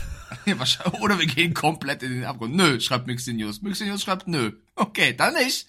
Dann Dann nicht. nicht. Dann bleibt doch auf deiner Seite. Puh, wir wollen gar nicht mit euch spielen. So. Macht doch da euer Cleveland Browns. Findet doch alle den Handtuchhalter toll. Das ist mir doch egal. Die Minnesota Vikings spielen gegen die Detroit Lions und werden auf die Backen bekommen. Leg ich mich jetzt schon fest. Ich, egal was ihr tippt. Ich tippe nicht auf Minnesota. Das Spiel ist im Ford Field in Detroit. Ähm, ich glaube auch dann Amon Ra und Co. soll, also ja, ich, mein, mein Bauch sagt mir sofort Lions. Lions gegen Vikings, die Lions machen das. Ich mag ja Lila. Wir haben ja tatsächlich, also Heddergott und ich, wir haben ja genauso mit Nomi übrigens in äh, nee, Nomi kam erst dazu später. Wir haben in Lila angefangen und haben dann ja auf Schwarz-Gelb gewechselt. Ähm, ich mag ja Lila. Und Mullins spielt um die Zukunft, der will sich empfehlen und, und, und, und. Aber ich glaube ganz persönlich, ja, auch die Lions können sagen, Digga, wir haben den Divisionstitel, wir können uns zurücklehnen. Trotzdem, es geht um eine Nummer. Und diese Nummer sitzt tief. Es ist ein Heimspiel. Ganz wichtig. Nur mal in der Addition. Zum Thema Einstellung, Wut im Bauch und Vorbereitung, mit wie viel Säbel zwischen den Zähnen die Detroit Lions rauskommen. In Detroit gibt es lauter Anzeigentafel an der Straße. Und ihr wisst ja, ähm, äh, Holger, unser äh, oder mein alter oder bester Freund eigentlich aus Kindertagen, seit Kindergarten an, äh, der lebt ja in Detroit, der hat das so abgefeiert. Am äh, Freeway stehen lauter Plakate, he reported. Und vor allem das Geilste ist, wenn das Ding umspringt, dann steht der Rekord tatsächlich nicht 11.5, sondern durchgestrichen 12.4. Also in Detroit sitzt dieser Stachel noch tief und ich glaube, die werden mit so viel Wut im Bauch da rauskommen. Die werden den Vikings so die Hörner verbiegen. Das wird ganz, ganz, ganz hässlich. Ja, also klar, die Vikings haben auch noch eine Chance, in die Playoffs zu kommen. Äh, die Lions können den besseren Seed noch bekommen. Da geht es darum, ob sie in, in den zweiten oder den dritten Seed haben. Und du hast gerade schon angedeutet, also letzte Woche diese Cowboys-Nummer, wie sie da äh, hops genommen worden sind. Da ist jetzt noch mehr Material äh, online gekommen, was wir im letzten Podcast noch nicht gesehen haben, äh, von äh, Sander, glaube ich, hieß er. Der, der, hieß er Sander? Der Lions O-Liner, der angeblich äh, zu den Refs gesprochen ja. hat, dass er eligible wäre, hat auch rumgeschrien, er sei es nicht. Also Wahnsinn, wie die Lions da ja veräppelt worden sind. Ähm, zudem bin ich einfach nicht zufrieden, was äh, O'Connell da mit seinen Quarterbacks macht, die gefühlt alle verunsichert sind. Ähm, also ja, Vikings spielen um mögliche Playoff-Chance. Lions spielen immer noch einen besseren Seed. Ich glaube, Campbell will auch dafür gehen. Campbell wird keiner sein, der alles schonen wird. Also würde mich sehr wundern. Äh, deswegen tippen wir wahrscheinlich alle auf Detroit. Die Pelenarios zu 67% auch. Um es aber ganz kurz zu erklären, das ist, sind wir euch ja schuldig. Wann könnte Minnesota in die Playoffs kommen? Relativ ja. einfach. Minnesota gewinnt, Green Bay verliert, Seattle verliert, Tampa Bay verliert. Zweite Möglichkeit, Minnesota gewinnt, Green Bay verliert, Seattle verliert, New Orleans verliert. Das sind die beiden Möglichkeiten, wie rein theoretisch die Vikings noch in die Playoffs kommen könnten. Ihr seht es schon, eine sehr, sehr mathematisch eher geringe Chance, aber die aber Chance ist noch möglich. da. Ja. ja. So, Stimme ist wieder da. Nächste Partie. Jacksonville Jaguars gegen die Tennessee Titans. Boah, auch ein Spiel, äh, wo zwei Mannschaften Wiedergutmachung betreiben könnten. so wenig Lust? Also Jacksonville. Was ist das denn? Das klang sehr echt. ja, Furzgeräusche kann ich. Soll ich nochmal? Alter, ja bitte. So. Eieiei. Ähm, ganz ehrlich. Jaguars stehen 9-7, Titans stehen 5-11. So, es geht tatsächlich jetzt ja um Folgendes. Also, wenn Jacksonville gewinnt, ziehen sie durch den direkten Vergleich an Houston Indianapolis vorbei. Das heißt, Houston Indianapolis spielen sich den Wolf, einer gewinnt und dann müssen sie hoffen, dass die Tennessee Titans die Jacksonville Jaguars schlagen. Die Tennessee Titans spielen zu Hause. Bedeutet, puh, ja, das ist schon mal ein bisschen Rückenwind. Aber wenn wir uns angucken, dass die Tennessee Titans eher in den letzten Wochen, also teilweise den Ball extrem gut bewegt haben und dann eher so mit der Dynamik einer Wanderdüne, spielt natürlich jetzt den Jacksonville Jaguars in die Karten. Sie könnten das zweite Mal in Folge den äh, Franchise-Titel äh, einfahren. Das bedeutet, ähm, so wie damals äh, 98, 99. Das war damals eine geile Zeit bei den Jacksonville Jaguars. Trevor Lawrence muss dafür einen richtig, richtig, richtig guten Tag erwischen. 90er Plus Rating in 5 von 7 Road Games. Das bedeutet, on the road kann er. Letzte Woche 262 Yards und 4 Touchdowns. Ja, zwei durch die Luft, zwei am Boden. Alles klar. So, aber wir kommen jetzt zu Tennessee Titans. Und wir kommen jetzt zu Mike Rabel, der in einem Interview sagt, ähm, ich sag's jetzt einfach mal ohne Biepen. Ja, klar, verlieren geht mir auf den Sack, richtig auf den Sack. Ich habe die Schnauze voll davon. Und ich glaube, mit dieser Einstellung wird er auch mit der Reitgerte über den Trainingsplatz sein Team treiben, denn die wollen so nicht die Saison beenden. Das kann nicht der Anspruch sein. Nur Levis ähm, hat mir in seinen lichten Momenten extrem gut gefallen. Das war Biss, das war Leidenschaft. Ich weiß nicht, was ich von dieser Partie halten soll, denn Jacksonville Jaguars sind der Favorit, aber Favoriten können auch stürzen. Ja, es gibt kaum Favoriten bei diesem Spiel irgendwie. Ähm, Horseman schreibt rein, da kam Land mit. Nishika schreibt, ich bin so erschrocken, dass ich dachte, mein Hund neben mir hat das Geräusch gerade gemacht. die Leute, du hast die Leute reingelegt. Zu 56 Prozent sagen die Pelenarius, Dankeschön übrigens an Ceres und Patex, die die ganze Zeit diese Abstimmung machen. 56% der Leute sagen, die Jaguars gewinnen dieses Spiel. Ähm, Trevor Lawrence nach wie vor immer noch angeschlagen, wird aber wahrscheinlich spielen, trainiert wieder. Bei den Titans Will Levis ebenfalls angeschlagen, wird wahrscheinlich nicht spielen, stand heute, sondern Ryan Tannehill wird spielen. Ryan Tannehill will trotzdem noch beweisen, dass er es kann. Derrick Henry, Henry will zeigen, dass er ein guter Running Back ist. Also die Titans haben eine Riesenchance, einen Rivalen eins auszuwischen. Also die Titans werden auch, und die spielen zu Hause im Nissan Stadium in Nashville, die würde ich mit Mike Rabel hier nicht rausnehmen. Ich glaube, Nee. dass die auf jeden Fall richtig Bock haben, den Jaguars die Season zu ver verkacken, weil, wo wir im Thema schon sind, wenn die Jaguars gewinnen, sind sie erster Division, haben die Nummer 4 Seed und tschüss. Wenn sie verlieren, wird der Gewinner aus Coles Texans die Division gewinnen. Also steht super viel auf dem Spiel und die Jaguars haben schon so oft gefummelt, wenn viel auf dem Spiel stand. Das, das gibt mir echt so ein paar Vibes hier, einen Dämon-Tipp zu machen auf die Titans. Aber ich würde auch gerne, also stell dir mal vor, Ja, ich würde es mir wünschen. Denn, pass auf, ich will dich nicht unterbrechen, aber überleg mal. Die Jacksonville Jaguars, ja, geiler Scheiß, geiler Scheiß, geiler Scheiß. So hat bei mir im Fantasy-Team immer großartig funktioniert. Und dann haben sie so stark nachgelassen. Die haben stark angefangen, um stark nachzulassen. Und ehrlich gesagt, haben sie bei mir dadurch viele, viele Sympathien verspielt, die plötzlich dann rübergeschwenkt sind zu den Texans bzw. zu den Colts. Deswegen würde ich es eher den Texans und den Colts gönnen als den Miezekatzen. Ah, Ich meine, stell dir mal vor, die Jaguars verlieren dieses Spiel und die Colts gewinnen. Dann sind die Indianapolis Colts mit ihrem Backup-Quarterback Sieger dieser Division. Das wird ja auch irgendwo passen. Mit dem ganzen Jonathan Taylor-Kram, den wir hatten. Ja. Dann lacht sich Irvin ins Fäustchen. Also Wahnsinn. Das wäre auch irgendwie, irgendwie wäre es Dann eine aber bitte, Story. tut mir aber eingefallen, bitte, liebe Indianapolis Colts Presseabteilung, könnt ihr für diesen Fall einfach das Handy aus den Händen des Besitzers rausnehmen? Ich möchte diese Tweets nicht sehen. Die möchte ich nicht sehen.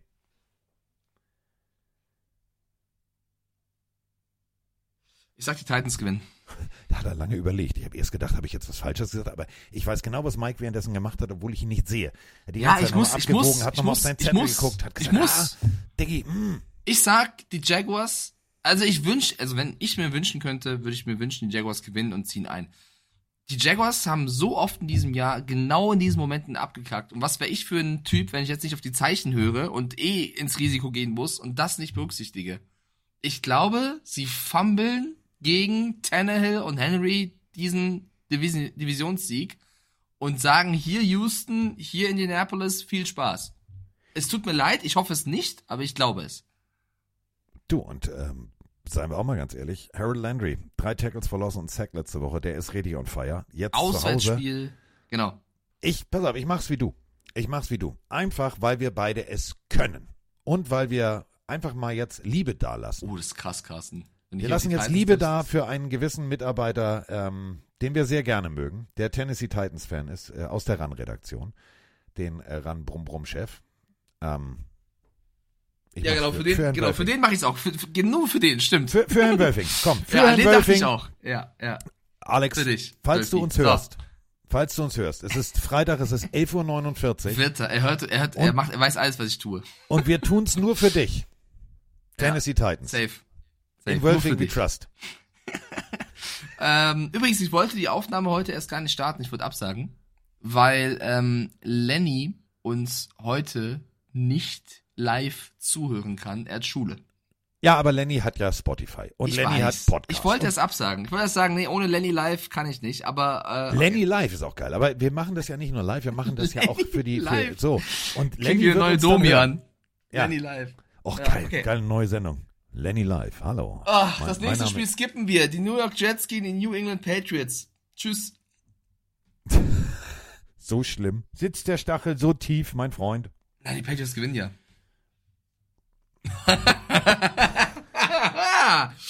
hey, es ist das letzte Spiel der Season. Äh, beide sind raus aus den Playoffs. Es ist irgendein Quarterback der Jets gegen diese Monster-Defense der Patriots. Es ist ein Heimspiel der Patriots. Es ist Bill Belichick, der nochmal zeigen will, was er drauf hat. Die Patriots gewinnen das. Natürlich. Easy Ich- win. Ich frage nur für einen Freund. Easy Hast win. du, hast du letzte Woche die Partie äh, der Patriots? Wir gewinnen 3-0. Oder 2-0 durch den Safety. 2-0. Kein Kick. Äh, Können wir auch nicht. Aber 2-0. 2-0 Also du hast aber schon gesehen, was die Buffalo Bills Defense, die meiner Meinung nach nicht unbedingt so stark ist wie die Jets Defense, 2-0 mit Bailey. Zappi gemacht hat. 209 Yards und äh, drei Interceptions. Patriots. Patriots. Es ist in Bill We Trust. Till I die. In Bill We Trust. In Bill, we tru in Bill Ja. trust ich auch, Ja. aber der, der Ja. Rest, da wird die schwierig. letzten 15 Spiele haben die Jets gegen die Patriots verloren. 15! Das ist Nummer 16. Bam, bumm, bang. Bada bing, Vielleicht bada auch, bum. vielleicht Bada bing, Momino hat recht. Vielleicht wird's auch unentschieden, vielleicht 0-0. Aber nee, pass auf, pass auf, du hast, pass auf, du bist selber schuld. Ich wollte mit dir gehen mit den Patriots, Ja, aber halt du hast gerade Bada Bing gesagt. Und Bada Bing und Bada Bum ist die Sopranos und die Sopranos ist die kultigste Mafia-Serie aus New York. Die spielt auch in New Jersey, deswegen die New York äh, Jets und deswegen sage ich New York Jets. Man muss seine Argumente auch einfach mal, wir können es wie andere machen und Zahlen und Statistiken rauf und runter beten, aber wir hören auf unser Bauchgefühl. Trevor Simeon, du geile Katze, 32 von 45 Bällen angebracht, letzte Woche 261 Yards. Ist mir scheißegal. Brees Hall, immer, Running Back haben wir schon weggeschickt zu, zu den Baltimore Ravens. Das bedeutet Garrett Wilson und Tyler Conklin, zack, zack, zack. Quinn Williams wird auf in der Mitte mit seinem Bruder Krawall und Remy Demi Mhm. Ja. machen. Und die Jets gewinnen knapp. ja. J-A-T-S. Bailey Zappi ist der Daddy von Sauce Gardner. J-A-T-S. Gangrene Germany, hört ihr es? Ich, ich, bin, ich bin auf eurer Seite. Ich verteidige euch Oh, bis aufs Blut. Mit Singen. J-A-T-S. A oder I? Das wird ein, ein, ein J-E-T-S. Das wird ein Big, das wird ein Big Win für mich. Die Leute sagen auch Jets zu äh, 55 Prozent. Ey, das wird ein Big Win. Patriots Nation, let's ride. So, stopp. Ah. Bis eben hattest du eine reelle Chance. Aber mit dem Let's Ride hast du das böse Omen heraufgehoben. Easy Win. Und nächstes Jahr holen wir uns Easy Russell win. Wilson. Let's go. Oh mein Scheiße, Gott, ich jetzt muss, warte, ich, hier stehen ja, pass auf, ich habe das ja vorbereitet. Ähm, ich schicke dir mal kurz ein, ein Foto. Ich habe das ja hier vorbereitet auf dem Schreibtisch. Ähm, und du siehst bitte hoffentlich äh, für Paulas Entscheidung. Ne? Ich habe das ja alles wieder hochgenommen, weil sie es ja nicht hingekriegt hat. Ähm, so, du siehst bitte hoffentlich der Patriots Helm und auch der Colts Helm, die stehen sogar direkt nebeneinander. Die sind alle dabei. Wenn Paula sich für die Patriots entscheidet und dann Russell Wilson kommt, dann haben wir dann, da, boah, dann geht Let's ihm, go. dann, dann, dann, dann wird ihn Frank the Tank schreibt, kannst du haben. Nehme ich. Nehme ich. Auf jeden Fall nehme ich den. Russell Wilson Kannst und dann ab, zum, haben. ab zum Super Bowl mit dem. Auf jeden Fall. Ey, es ist allein für diese dummen Rogers-Kommentare, liebe Jets-Fans, verliert ihr dieses Spiel. Easy. Es ist vielleicht das letzte Spiel von Bill Belichick. Der wird on a high finishen. Ich sag, die Patriots gewinnen das. So, nächste Partie. Scheiße, das könnte wirklich sein. Ja, ist mir natürlich. Jetzt, so, komm, komm. So, bei den ey, anderen das, Spielen das, wird ich mein, aber, das wird mein Spieltagssieg hier. Alleine beim Wölfing-Tipp habe ich schon mal alles richtig. Ja, aber ich so, bin, ich bin, also es ist nicht mein Dämon. Ich bin mir super sicher, dass die Patriots gewinnen. Ich hänge mich hier wirklich weit aus dem Fenster. Ich, ich bin schon aus Diggi, dem du hängst Fenster. nicht, du, Diggi, du hängst nur noch mit einem kleinen C an der, an der Fensterkante. Nicht und, mal. Ich und fliege. grüßt das ganze Glockenbachviertel. Yo, easy win Patriots. Falcons gegen Saints. Oh Gott. Arthur Smith Masterclass trifft auf Derek Carr. Ähm, Diggi, die Partie. du bist Carlson jetzt vom Dach. Du fliegst da oben mit deiner kleinen Hubschraubermütze rum und jetzt erwarte ich von dir, jetzt erwarte ich von dir eine perfekte Analyse, denn, äh, und das müssen wir auch noch vergessen, äh, nicht vergessen, müssen wir auch noch vergessen, das war jetzt Sieg mit Falle von. Arthur Smith. Ähm, die Saints können ähm, tatsächlich noch in die Playoffs einziehen. Wenn die Saints gewinnen und Tampa Bay verliert oder New Orleans unentschieden spielt, auch super. Und äh, die Tampa Bay Buccaneers verlieren. So, auf der anderen Seite, die Atlanta Falcons haben es selber in der Hand. Denn wenn die gewinnen und Tampa Bay verliert, haben sie den NFC South-Titel. Ja, Ja. Arthur Smith Wie auch immer. wäre dann Division-Sieger. Das ist so komisch, ey. Äh, ja, es geht für beide um sehr viel. Beide hoffen, dass die Buccaneers verlieren gegen die Panthers, was unwahrscheinlich ist, aber ja, wir haben äh, auf der einen Seite die Saints, die äh, ja letzte Woche dann doch wieder besser aussahen ähm, gegen die Falcons, wo wie immer viel Potenzial ist, was nicht immer abgerufen wird. Bei den Falcons noch unklar, ob Taylor Heineke, der angeschlagen ist, spielen kann oder ob äh, Desmond Ritter seine Masterclass wieder abrufen kann. Äh, Grizzly Bear schreibt rein, Arthur Smith ist Coach der Falcons. Ich tippe auf die Saints. Das ist schon sehr hart. Das ist schon sehr hart. Äh, ja, die Falcons auch schon wieder on the road, also waren letzte Woche schon ähm, auswärts. und Road Warrior sind das definitiv nicht. Also da merkst du manchmal, äh, Road Warrior, nee! Die sind froh, wenn sie sie wieder nach Hause finden. Road Warrior. Ja, aber das liegt Ja. daran, dass Arthur Smith das Navigationsgerät bedient. Ja, ja. Ich meine, die Saints haben gegen die Buccaneers auch gewonnen, ne? So ist es nicht. Ich Ja. bin jetzt auch nicht der größte Fan von Allen. Das ist für mich so ein Coaching-Duell, wo ich jetzt nicht äh, viele Notes äh, taken würde, also viele Notizen aufschreiben würde. Ähm, ich warte jetzt noch kurz, bis ich sehe, was, was die Pillenarios tippen. Ich Und glaube, überleg sie mal, tippen die Falcons Saints. haben letzte Woche richtig Fuback gekriegt von den Chicago Bears. Ja, okay, ich tippe auf die Saints, egal was ihr tippt. Ich Okay, pass auf, wir machen's. And when the Saints go marching in, go marching in. Ja, wir gehen mit den Saints. Who that nation? Wir sind Alle. bei euch. Alle. Alle, ja. Alle. Aber ich, also ich muss auch sagen, wenn. Jetzt gewinnen, jetzt gewinnen die Falcons, rutschen in die Playoffs und kommen in Super Bowl. Das wäre so eine typische. Arthur Smith-Geschichte. Ja.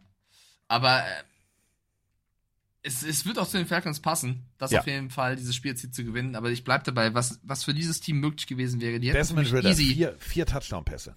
Vier Touchdown-Pässe auf äh, Algier, der, also Allgeier, der äh, 100 Yards am Boden und äh, 40, 50 Yards durch die Luft macht. Bijan Robinson 80 Yards durch die Luft, 100 Yards am Boden, feuerfrei, guten Tag, hallo. Aber nein, wird nicht passieren. Nein, nein, nein. Wenn man sich die Season anschaut und diese Division, ich glaube, die Falcons hätten es easy schaffen können, in die Playoffs zu kommen, beziehungsweise diese Division zu gewinnen. Tun sie nicht. Ähm, bei mir steht als nächste Partie auf dem Zettel die Chicago Bears gegen die Green Bay Packers. So viel zu äh, Rivalen und Duellen. Und jetzt kommt's. Ähm, die Packers sind eins der zwei NFC-Teams, die es direkt in der eigenen Hand haben. Green Bay gewinnt, sie sind drin. Green Bay spielt unentschieden. Seattle verliert oder spielt unentschieden. New Orleans verliert oder spielt unentschieden. Alles jetzt, ich könnte jetzt noch sechs, sechs weitere Punkte. Also der sechste ist die völlige Lächerlichkeit. Minnesota verliert oder spielt unentschieden. Seattle verliert und New Orleans verliert. Völlig irrelevant. Green Bay will gewinnen und wenn Green Bay gewinnt, sind sie drin. Und das werden sich die Green Bay Packers nicht vom Brot nehmen lassen. Hundertprozentig nicht. Einziges Problem. Und jetzt kommen wir zum Chicago Bears Zuhause Problem. Da war doch was. Und da sind wir wieder bei Aaron Rodgers. I own you. Also, den Packers gehören angeblich die Bears. Und vor allem das Stadion der Bears. Das ist ein Traditionsstadion. Und die haben jetzt, ja, wieder einen Quarterback. Also zumindest äh, aus Sicht der Fans. Ob der General Manager das genauso sieht, werden wir spätestens am Draft Day wissen. Aber Green Bay ist on fire. Chicago ist on fire. Und ich möchte noch mal eine Sache runterbrechen. Und da haben wir auch eine Sprachnachricht zu. Es geht um Jordan Love. Es geht um, ja, also gab ja auch immer wieder diese berühmten, ja, alles ist Kacke und überhaupt. Dazu würde ich euch gerne kurz mal ähm, was zeigen. Also, das klingt eigentlich so. Warte mal. is little more than a backup. But we have to admit now, he is the quarterback of the future for Green Bay. First of all, Green Bay's head coach Matt LaFleur warned us multiple times in the offseason to temper our enthusiasm. They didn't do that with Herbert, Burrow, or Mahomes. They didn't. They do it different in Green Bay. They draft them, they sit up them, they give them an offensive coach, let it bake. It pushes back on the conventional NFL methods, which is draft them, play them early, see if they've got it, bunch of mistakes, So, und dieses Gelaber blenden wir jetzt einfach mal aus. Zwischen den unterschiedlichen Takes liegt äh, Preseason und jetziger Stand Januar. Bedeutet unser werter US-Kollege, der erst mit dem Bus und der Planierraupe und dem Rasenmäher, dem Sitzrasenmäher natürlich über Jordan Love und Jordan Loves äh, sportliche Zukunft gefahren ist, muss jetzt leider gewaltig zurückrudern. Liebe ich immer, wenn Experten sowas tun. Leg dich doch einmal fest. Dann sag doch auch einmal, und das sagt er in keinem einzigen Take, äh, in seiner Sendung, sagt er nicht einmal, ja, nee, Diggi, äh, habe ich, mich, hab ich mich geirrt, war ein Fehler von mir, habe ich falsch eingeschätzt. Nein, einfach so, als hätte ich das nie gesagt. Und jetzt kommt's nämlich. Statistisch gesehen, Jordan Love, ja, was Touchdown-Pässe etc. angeht, ist er im Top-5-Bereich der kompletten NFL. Und Jordan Love funktioniert. Und das möchte auch Justin Fields. Denn Justin Fields wird zwar öfter gesackt, weil er mehr läuft, aber auch Justin Fields ist jetzt statistisch plötzlich in den letzten Spielen da angekommen, wo er hin will, nämlich in den Top 10. Also ich bin mal sehr, sehr gespannt, was dieses Spiel an zwei Quarterbacks, die was zu beweisen haben und der eine noch um die Playoffs spielt, der andere um seine eigene Zukunft. Besser geht's eigentlich nicht, Mike, oder? Es ist für mich neben äh, Houston gegen äh, Colts und Bills Dolphins das Spiel der Woche, weil es eben um so viel geht und äh, ja, es, es, es entscheidet, wie wir wahrscheinlich rückblickend über die Season dieser Mannschaft reden werden. Also einmal die Bears, die auf einmal wieder leben und äh, mir gerade ein bisschen zu kurz kam bei deiner Packers-Hype-Nummer, die natürlich zu Recht ist, weil die Bears auch zuletzt wieder geilen Football gespielt haben. Ryan Pauls vom Loser-Manager zum, zum Ja, Genie wurde Matt Eberfluss als Coach, der äh, die ersten neun Spiele gegen Divisionsgegner alle verloren hat und jetzt plötzlich äh, die letzten zwei gewonnen hat. Also beide Teams reincarnated, also wieder am Leben. Ähm, du hast gerade die Nummer über Love abgespielt, das stimmt ja auch irgendwo. Andere Franchises werfen jemanden rein und sagen, entweder funktioniert oder nicht und die Packers ähm, lassen da was ja wachsen sozusagen. Und Love hat auf jeden Fall dieses Jahr, finde ich, bewiesen, dass das Zeug zum Starter hat und sehr, sehr gute Werte äh, zuletzt dargelegt. Ähm, das große Problem bei den Packers bleibt natürlich die Defense, die Laufdefense. Äh, die hat in den letzten Wochen auch einen nächsten Schritt gemacht. Die Bears werden, glaube ich, versuchen, aber diese Lücke zu erklimmen und äh, zu erklimmen, diese Clip, ihr wisst, was ich sagen will, das äh, auszunutzen und das ja, Laufspiel da ins Rollen zu bekommen, auch mit einem Fields, der natürlich sehr mobil sein kann. Also für mich ein perfektes Matchup zwischen zwei Teams, die sich wieder gefangen haben und jetzt alles an diesem einen Spiel hängt, was natürlich im Lambeau Field stattfindet, was eine wichtige Zusatzinformation ist. Und ich liebe es, dass mit dem Tippspiel on the line, wer führt nach der Regular Season, die Plenarios sagen unentschieden. die tippen Remis. Also Carsten, du hast hier ganz, ganz, ganz, ganz große Chancen, äh, einen richtigen Tipp zu landen. Oh, also wenn das jetzt ein Remis wird, dann haben die auch die Plenarios verdient, diese Regular Season zu gewinnen. Die tippen auf Unentschieden. Ja, aber überleg dir mal, das ist in der Overtime noch eine Verlängerung. Da dreht doch in der NFL im Büro, da dreht Weiß jeder ich durch. nicht. Also Das heißt, Remis ey, bei Digga, Spiel, einer muss gewinnen, einer muss genau, wegen gewinnen. Playoffs, wegen Playoffs. Wir werden absolut ins Risiko gehen. Also hier Remis zu tippen ist wild. Da spielt keiner, da spielt keiner mit 18 Sekunden auf der Uhr äh, extra Punkt statt statt Two Point. Da geht, da, die werden volle Lotte spielen.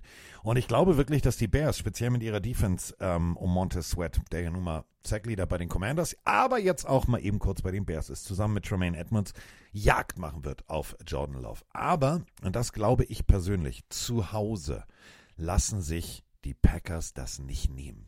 Das wäre historisch. Das wäre ja, der Beweis, dass eben dieses Prozedere, was ja auch Colin Hurt sehr massiv kritisiert, ja, der, sitzt so lange und will, nee, manchmal hilft es auch einfach länger, seine Ausbildung zu machen und eine richtige Ausbildung zu machen. Und die hat Jordan Love gemacht. Der kann Spiele auf das Messerschneide entscheiden. Justin Fields, ich habe auf dieses Spiel richtig Bock. Denn der wird alles, der wird alles dran setzen. Der wird Pässe werfen, wo wir sagen, hui, das ist aber geil. Der wird laufen, der wird aus dem Lauf werfen. Aber ich glaube tatsächlich, dass es ganz knapp, ein ganz, ganz, ganz knappes Ding nach einem echt geilen Footballspiel wird. Im Schnee, in der Kälte von Green Bay. Und die Packers gewinnen das Ding. Ich sage was anderes. Ich sage auch, es wird ein knappes Spiel in der ersten Halbzeit. Dann dreht Fields auf und dann wirft Love das Spiel weg. Ich sage, Oh. es wird ein Dämpfer für die Packers-Franchise. Und ich glaube trotzdem, dass Love nach wie vor der richtige Mann ist. Aber ich glaube, das wird ein Learning, eine Erfahrung. Sie werden zu Hause gegen die Bears das Spiel wegwerfen. Und die Bears werden mit diesem Sieg ganz anders auf ihre Season gucken als vor fünf, sechs Wochen noch. Ich beliebe an Justin Fields zu zeigen, Caleb Williams, we don't need him. Deswegen mein Call, Chicago gewinnt. Und jetzt haben wir, du sagst Packers, ich sag Bears, die Leute sagen Remis.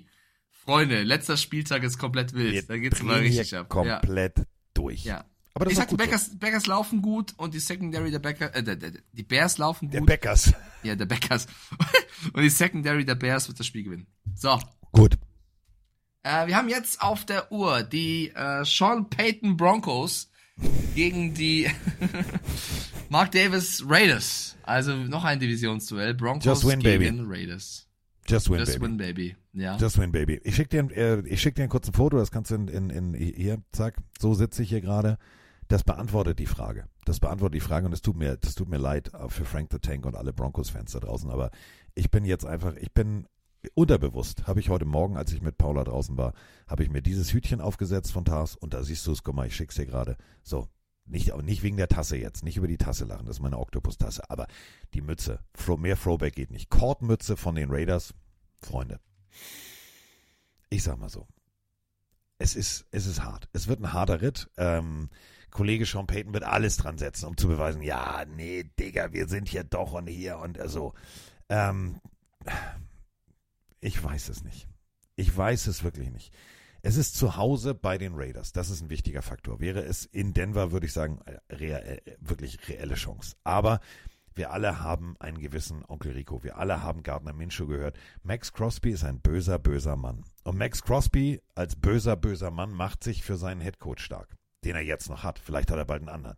Und ich glaube, das wird der Faktor sein. Denn dieses Team spielt dafür zu beweisen, dass ihr Headcoach der richtige ist. Und da wird Krawall, Remi Demi, Alter, kannst du vergessen. Als Denver Quarterback, du, du, wirst, du wirst Las Vegas kennenlernen, aber im Liegen. Und zwar nicht auf die entspannte Art, weil du drei Bier getrunken hast, sondern weil dich einfach mal Max Crosby aus dem Leben schießt. Naja, ich glaube, das braucht er gar nicht, weil er kennt die Raiders schon. Jared Stidham wird starten und war bei Las Vegas. Ich glaube, das ist nochmal eine Nummer, die oben drauf kommt. Sean Payton äh, überschüttet ihn mit äh, Vertrauen, Selbstbewusstsein. Du, wir brauchen Wills nicht, du startest. Und jetzt darf Jared Stidham gegen die Franchise spielen, wo er war. Er war ja äh, ein Jünger von ähm, Josh McDaniels und soll jetzt äh, gegen den Nachfolger Antonio Pierce spielen. Das ist nochmal eine ganz, ganz, ganz eigene Geschichte. Deswegen, ich glaube, es wird schon ein hartes Footballspiel. Sean Payton will Ja. nach wie vor zeigen, dass er recht hat mit seiner Aussage. Ähm, die Raiders wollen zeigen, dass sie das bessere Team sind als die Denver Broncos. Also, boah, da wird's zur Sache gehen. Für mich ein One-Score-Game, was vielleicht wirklich durch den Kick entschieden wird. Der Chat sagt zu 62 Prozent, dass das Heimteam gewinnen wird, die Las Vegas Raiders. Und so wie ich es rausgehört habe, sagst du das wahrscheinlich auch, oder? Aiden O'Connell. 30 von 47 Bällen angebracht, letzte Woche 63,8 Prozent. Das waren Career High. 299 Yards, zwei Touchdowns. Vergessen wir mal das Spiel, wo nichts lief. Das sah sehr, sehr gut aus. In der Kombination mit dem Running Play von White Jacobs, Passspiel auf Adams und vor allem Myers richtig, richtig gut. Und dann redest du natürlich von, von Butler, von Spillane und vor allem von Max Crosby. Diese Einheit an sich trifft jetzt alleine nur die Defense auf den Quarterback, der ja, damals immer gesagt hat, ja, nee, das ist ein super Coach. So, den haben sie vom Hof gejagt. Der kam mit eben solchen Defense-Spielern überhaupt nicht klar, Mr. Mr. Expatriates. Ich schneide mir auch die Ärmel am Hoodie ab, verstehe ich sowieso nicht, aber egal. Die werden Jagd machen, die werden richtig Jagd machen und ich glaube, es wird ein richtig hartes, teilweise auch so ein Raiders-Style wie früher dreckiges Footballspiel. Aber ich glaube, die Raiders werden am Ende ganz knapp, ganz knapp äh, die Nase vorne haben und sagen, thank you, just win, baby, ride it mal wieder nach Hause. Ich trage das ein. Ich sag, Aiden O'Connell wirft das Spiel weg. Ich sag, Sean Payton wird mit zwei Siegen nach Wilson äh, in die Offseason gehen und sagen, was habt ihr denn? Ich hab die Ehre von Frank the Tank und sage, Denver Broncos gewinnen dieses Spiel auswärts durch Jared Stidham, der weniger Fehler machen wird als Aiden O'Connell. Und äh, ich sehe gerade, ich habe sehr viele Außenseiter-Tipps in diesem Spieltag. Also entweder ich gehe komplett unter oder ich habe ihr riesen Comeback. Also es gibt nichts anderes. Entweder ich bin wieder dran bei der Gesamtpunktzahl oder ich bin wirklich komplett raus dieses Jahr.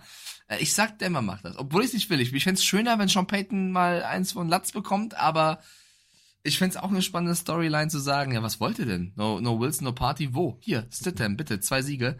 Ähm, geht ja auch noch um die Standings in der AFC West. Die Broncos stehen 8-8, die Raiders 7-9. Wichtiger Sieg, um nochmal klar zu machen, wer die Nummer 2 da am besten ist. Äh, ich tippe auf die Denver Broncos, ja. Okay, Ich schwöre, aber entweder wird das der beschissenste Spieltag, den du je getippt hast, so mit vier Ja, richtigen, fünf oder der beste. Oder du sagst, Digga, Ja. ich habe alles richtig, was wollt ihr denn? Das hat, das By the hat way- noch keiner. der beschissenste Spieltag in dieser Saison war in Woche 7. Da gab es aber auch weniger Spiele. Da haben die Pillenarios nur vier richtige Tipps. Wir beide hatten sechs. Waren, wie gesagt, weniger Spiele. Da, da waren wir Ähm, noch in der, das war, das war dieser typische mitten in der Saison kurzzeitiger Downer. Ja. Das ist okay. Der, der ausgeklammert war ich der schlechteste Tipp in Woche 14. Da hatte ich fünf richtige. Äh, der beste Tipp war, wir haben dreimal jemanden mit zwölf Punkten. Es waren nie die Pillenarios, die haben nur konstant gepunktet, weil sie immer auf den Favoriten gehen wahrscheinlich. Carsten in Woche 8, 12 Punkte.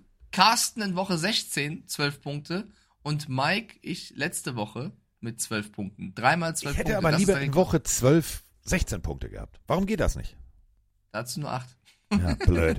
so, Äh, ich tippe auf die Broncos, ihr beiden auf die Raiders, ist eingeloggt. Nächste Partie ist auch ein Divisionsduell. Lasse schreibt was Richtiges rein. Lasse schreibt rein, für meine Football-Romantik müssen die Broncos auf den Deckel bekommen. Das würde ich unterschreiben. ja, Okay. Football-Romantik gibt's nicht, sagt Frank the Tank. Romantik. Ja, Ro- ja, Roman. So wie Roman, nur mit Tick hinten dran. Also Roman mit einem Tick. Und damit man wir nicht zahlen, sondern mit Kerzenschein. So, kommen wir von Kerzenschein zu Huiuiuiuiuiui. Die Philadelphia Eagles gegen die New York Giants ist die nächste Partie ein Divisionsduell. Du hast gerade ein bisschen den Offensive Coordinator wieder äh, aus Boden Kreis der der Kandidaten zurückgeholt. Ja, ja ähm, Johnson ist für dich keiner, den man, den man als Head Coach äh, einstellen sollte. Die gegen die Giants, die ja auch wirklich eine Season haben. Also da bin ich so gespannt, was in der Offseason alles passiert, äh, wie man mit Brian Dable und Co. umgehen möchte.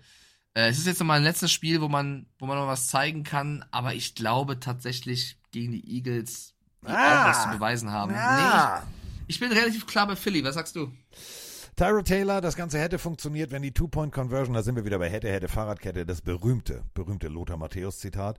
Nee, da wäre, wäre ihre Fahrradkette, da war ja auch ein Fehler drin. Ähm, Tyro Taylor, Two-Point-Conversion, Jackman Barkley, kriegt sie nicht in die Finger, dumm gelaufen. Sonst hätte das letzte Woche ganz anders ausgesehen. Darren Waller, äh, nach Hüftschmerzen, Rückenschmerzen und noch mehr Schmerzen wieder da und zwar wirklich gut. Darius Slayton, äh, 106 Receiving Yards inklusive einem 80er äh, in Woche 17. Das ist sein fünftes Karrierspiel mit 100 Yards. Der Mann ist on fire. Das Ganze liegt aber daran, dass Tyrod Taylor auch wirklich das macht, was Tyrod Taylor immer macht, nämlich sukzessive richtig guten Football spielen. 27 von 41 Bällen. Das war ein Season High für ihn, 319 Yards. Ich würde die Giants zu Hause speziell mit Thibodeau, mit äh, Okereke, äh, würde ich äh, nicht unterschätzen. Dexter Lawrence hat richtig Bock auf wieder ein drittes Tackle for Loss in Folge. Die Eagles sind angezählt, meiner Meinung nach. Die haben, kennst du das, Mike, wenn man unbedingt was richtig machen will und dadurch ganz viel falsch macht, so in der Küche zum Beispiel. Du willst alles richtig machen, es fällt dir alles runter, ähm, du schneidest einfach dir noch einen Finger halb ab und so weiter und so fort und denkst dir, scheiße, äh, Juni will gleich essen und mm, oh, kacke und jetzt habe ich hier alles verbockt. So muss man sich die Eagles gerade vorstellen. Ähm, ja, Julio Jones letztes Mal zwei Catches, zwei, zwei Touchdowns, alles geil. Aber irgendwie wirken die Eagles so ein bisschen wie der Mann, der das Nutella-Toast in der Hand hält und sagt, es fällt nicht runter, es fällt nicht runter, es fällt runter, es fällt natürlich komplett auf die Nutella-Seite. Ich glaube, dass die Giants denen in die Suppe spucken könnten. Ich nicht. Ich sag wie die, wie die Plenarius zu 79 Prozent, die Eagles machen das. Ich bin, also, wäre krass, wird nochmal zeigen, dass man dieses Jahr doch besser war, als viele gedacht haben, aber ich sage, also mich haben die Eagles auch sehr enttäuscht gegen die Cardinals, keine Frage. Da hast du auch vollkommen recht, dass sie da schon äh, ja viel hergeschenkt haben. Aber letztes Spiel von den Playoffs, also wenn sie das auch noch verlieren, boah, da habe ich selten eine Mannschaft erlebt, die erst so dominant war, die dann so krass reingeschissen Ich hat. tu's. Ich tu's. Mich hat das, pass auf, mich hat das Monday Night Game nicht wirklich überzeugt. 35, Okay. äh, 33 von 25. Okay. Damals war noch hier, die wirst, du weißt schon hier, Mafia Mo, Mhm. Mafiosi, äh, La Penunze, wie ich ihn immer liebevoll genannt habe. Jetzt ist Tyro Taylor. Tyro Taylor weiß, wie du Spiele verwaltest, wie du Spiele gewinnst. Ähm, die gucken, sie haben sich genau angeguckt, wie die Cardinals das gemacht haben. Und ich glaube wirklich, und ich mache es jetzt einfach nur, um Heddergott zu ärgern, nur um auf mein Bauchgefühl zu hören. Mein Bauchgefühl sagt mir irgendwie Giants. Ich weiß nicht warum. Und ich mache es jetzt wie Mike, ich höre auf mein Bauchgefühl. Ich sage jetzt, come on, Giants. Do it, do it, do it. Nur für mich. Nur für mich. Carsten, oh, Voice Crack sogar. Carsten für die G-Man. Okay. Ich meine, du hast recht. Und Lasse schreibt auch rein, in den letzten Wochen hat wenig funktioniert. Ähm, Seahawks Cardinals. Oh, die Seahawks-Fans. Wo sind sie? Wo sind die DMs von euch? Ich habe ja damals vor Wochen gesagt, ich glaube, die Rams machen das und durfte mir viel anhören. Na, Mike, die Seahawks machen das. Wo seid ihr? Ja, aber Ihr stopp. seid jetzt, ja. Stopp. Die äh, Seattle Seahawks könnten noch in die Ja, Playoffs einziehen. Wenn, ja. pass auf, die Seahawks gewinnen, Green Bay verliert oder unentschieden spielt. Dann Ja. wären die Seahawks wieder drin. Ja. Wollte ich nur sagen. Ja, aber, also sie ja, können. aber, okay. Sie könnten. Gebe ich dir. Ja. Ist richtig. Wollte ich ist, nur sagen. Ja. Also noch ist Ja. die, die, die, noch hat die völlige Dame noch nicht das Notenblatt Aber sie- Also sie gesungen können wird nicht- hier noch nichts. sie können nicht einen besseren Rekord haben als die Rams. So, Nein, da habe das ich nicht. zumindest. Ja. Das nicht.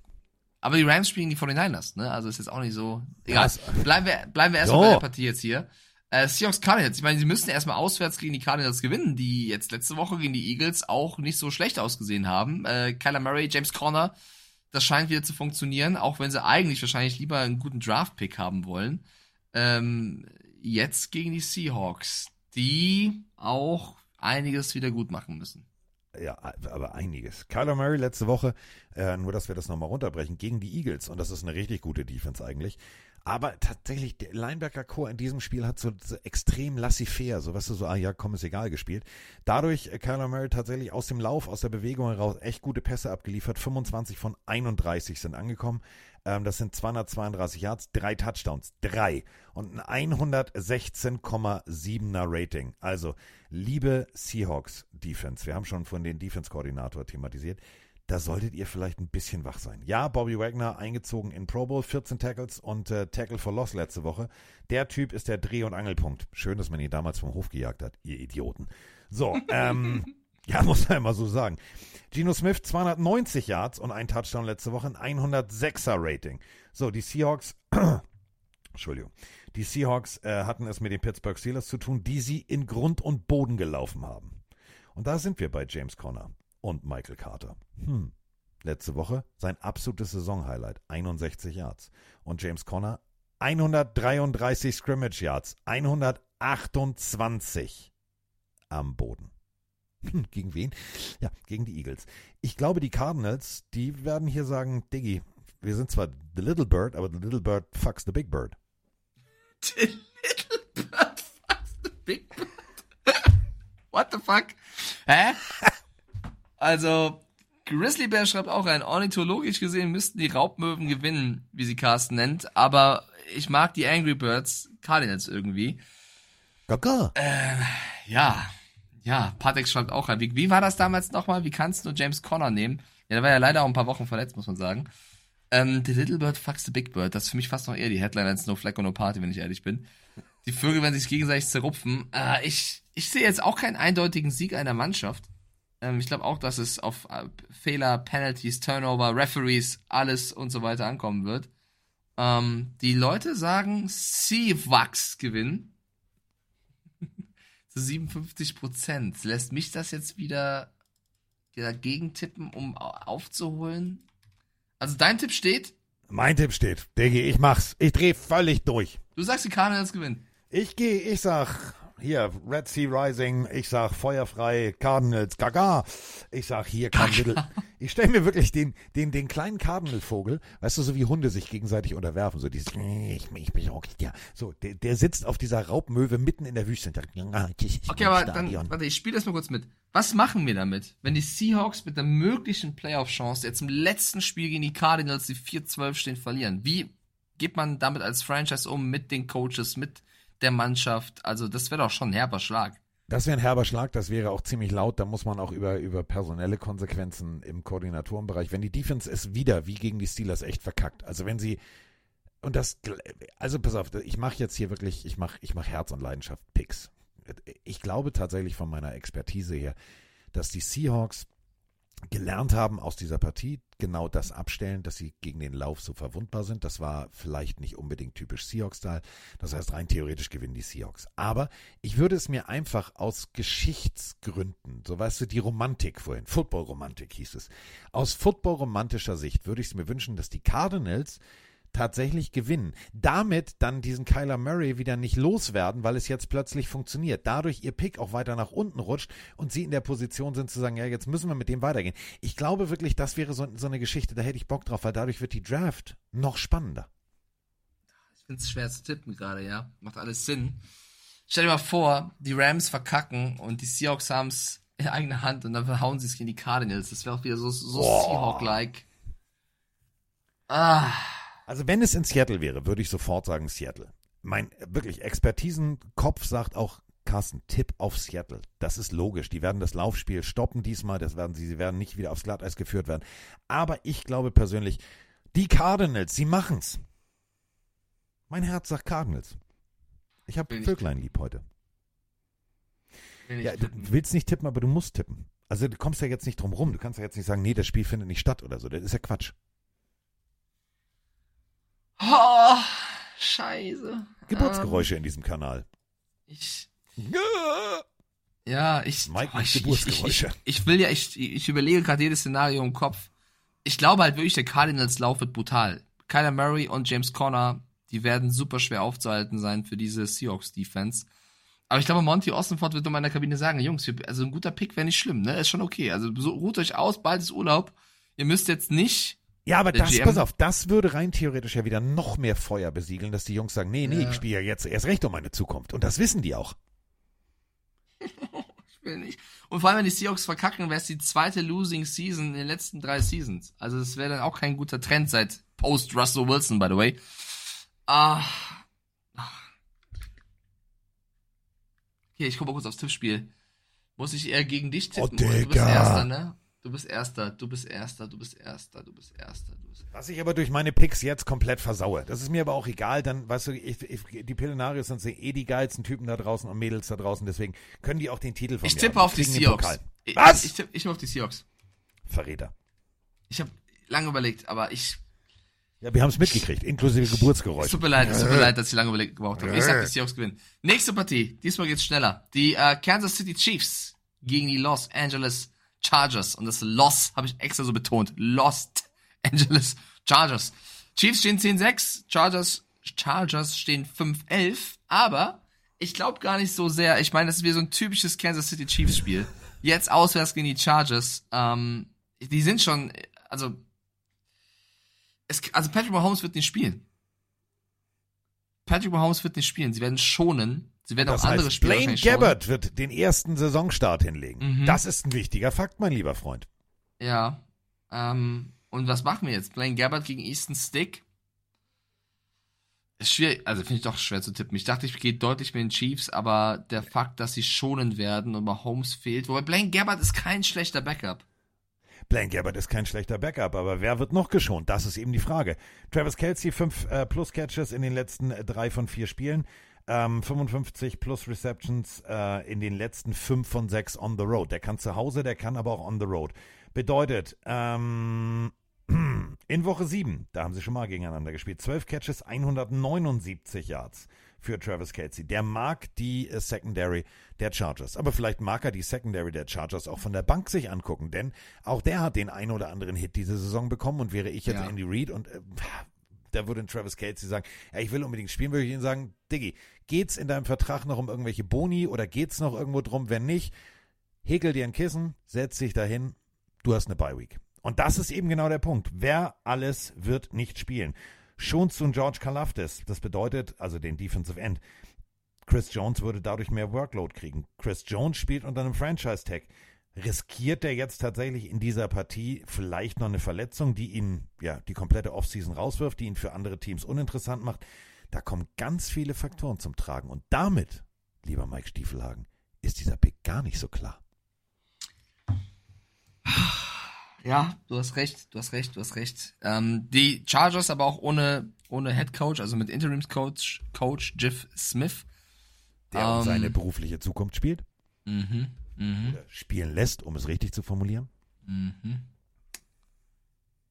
Oh, aber ich glaube auch, dass Andy Reid nochmal Bock hätte, lieber mit einem Win Richtung Playoffs zu gehen, auch wenn es die Backups sind. Aber wenn Mahomes nicht spielt und jetzt zum Beispiel, schreibt der Chat auch gerade rein mit Grizzly, jetzt tippt der Chat auf ein Unentschieden, wollte mich verarschen. Überleg dir mal, Khalil Mack kommt, Khalil Mack kommt um die eine Ecke und auf der anderen Seite kommt Eric Kendricks um die andere Ecke. Dann hast du noch Nick Nieman. Nick Nieman hatte letzte Woche sein absolutes Career-High-Spiel mit 10 Tackles und einem Fumble Recovery. Nur so als Tipp. Das sind drei Linebacker, die haben richtig Bock. Blaine, ich bin pff, der Backup auch mal richtig in den Rasen einzuarbeiten. Mhm. Vor allem, wenn, wenn Blaine Gabbert jetzt da ist und die ganzen Receiver, die eh schon so semi sind, werden geschont. Ich sag, die Chiefs gewinnen. Ist mir egal. Ich höre auf mein Bauchgefühl. Okay, ich habe alles versucht, ihn zu überzeugen, aber ähm, ich glaube tatsächlich auch, dass ein Blaine Gabbert zeigen wird, was er kann. Dass er richtig. Ach, auf einmal! Du verführst mich hier auf Seiten, die, die Chargers zu nehmen und jetzt nimmst du auch die Chiefs?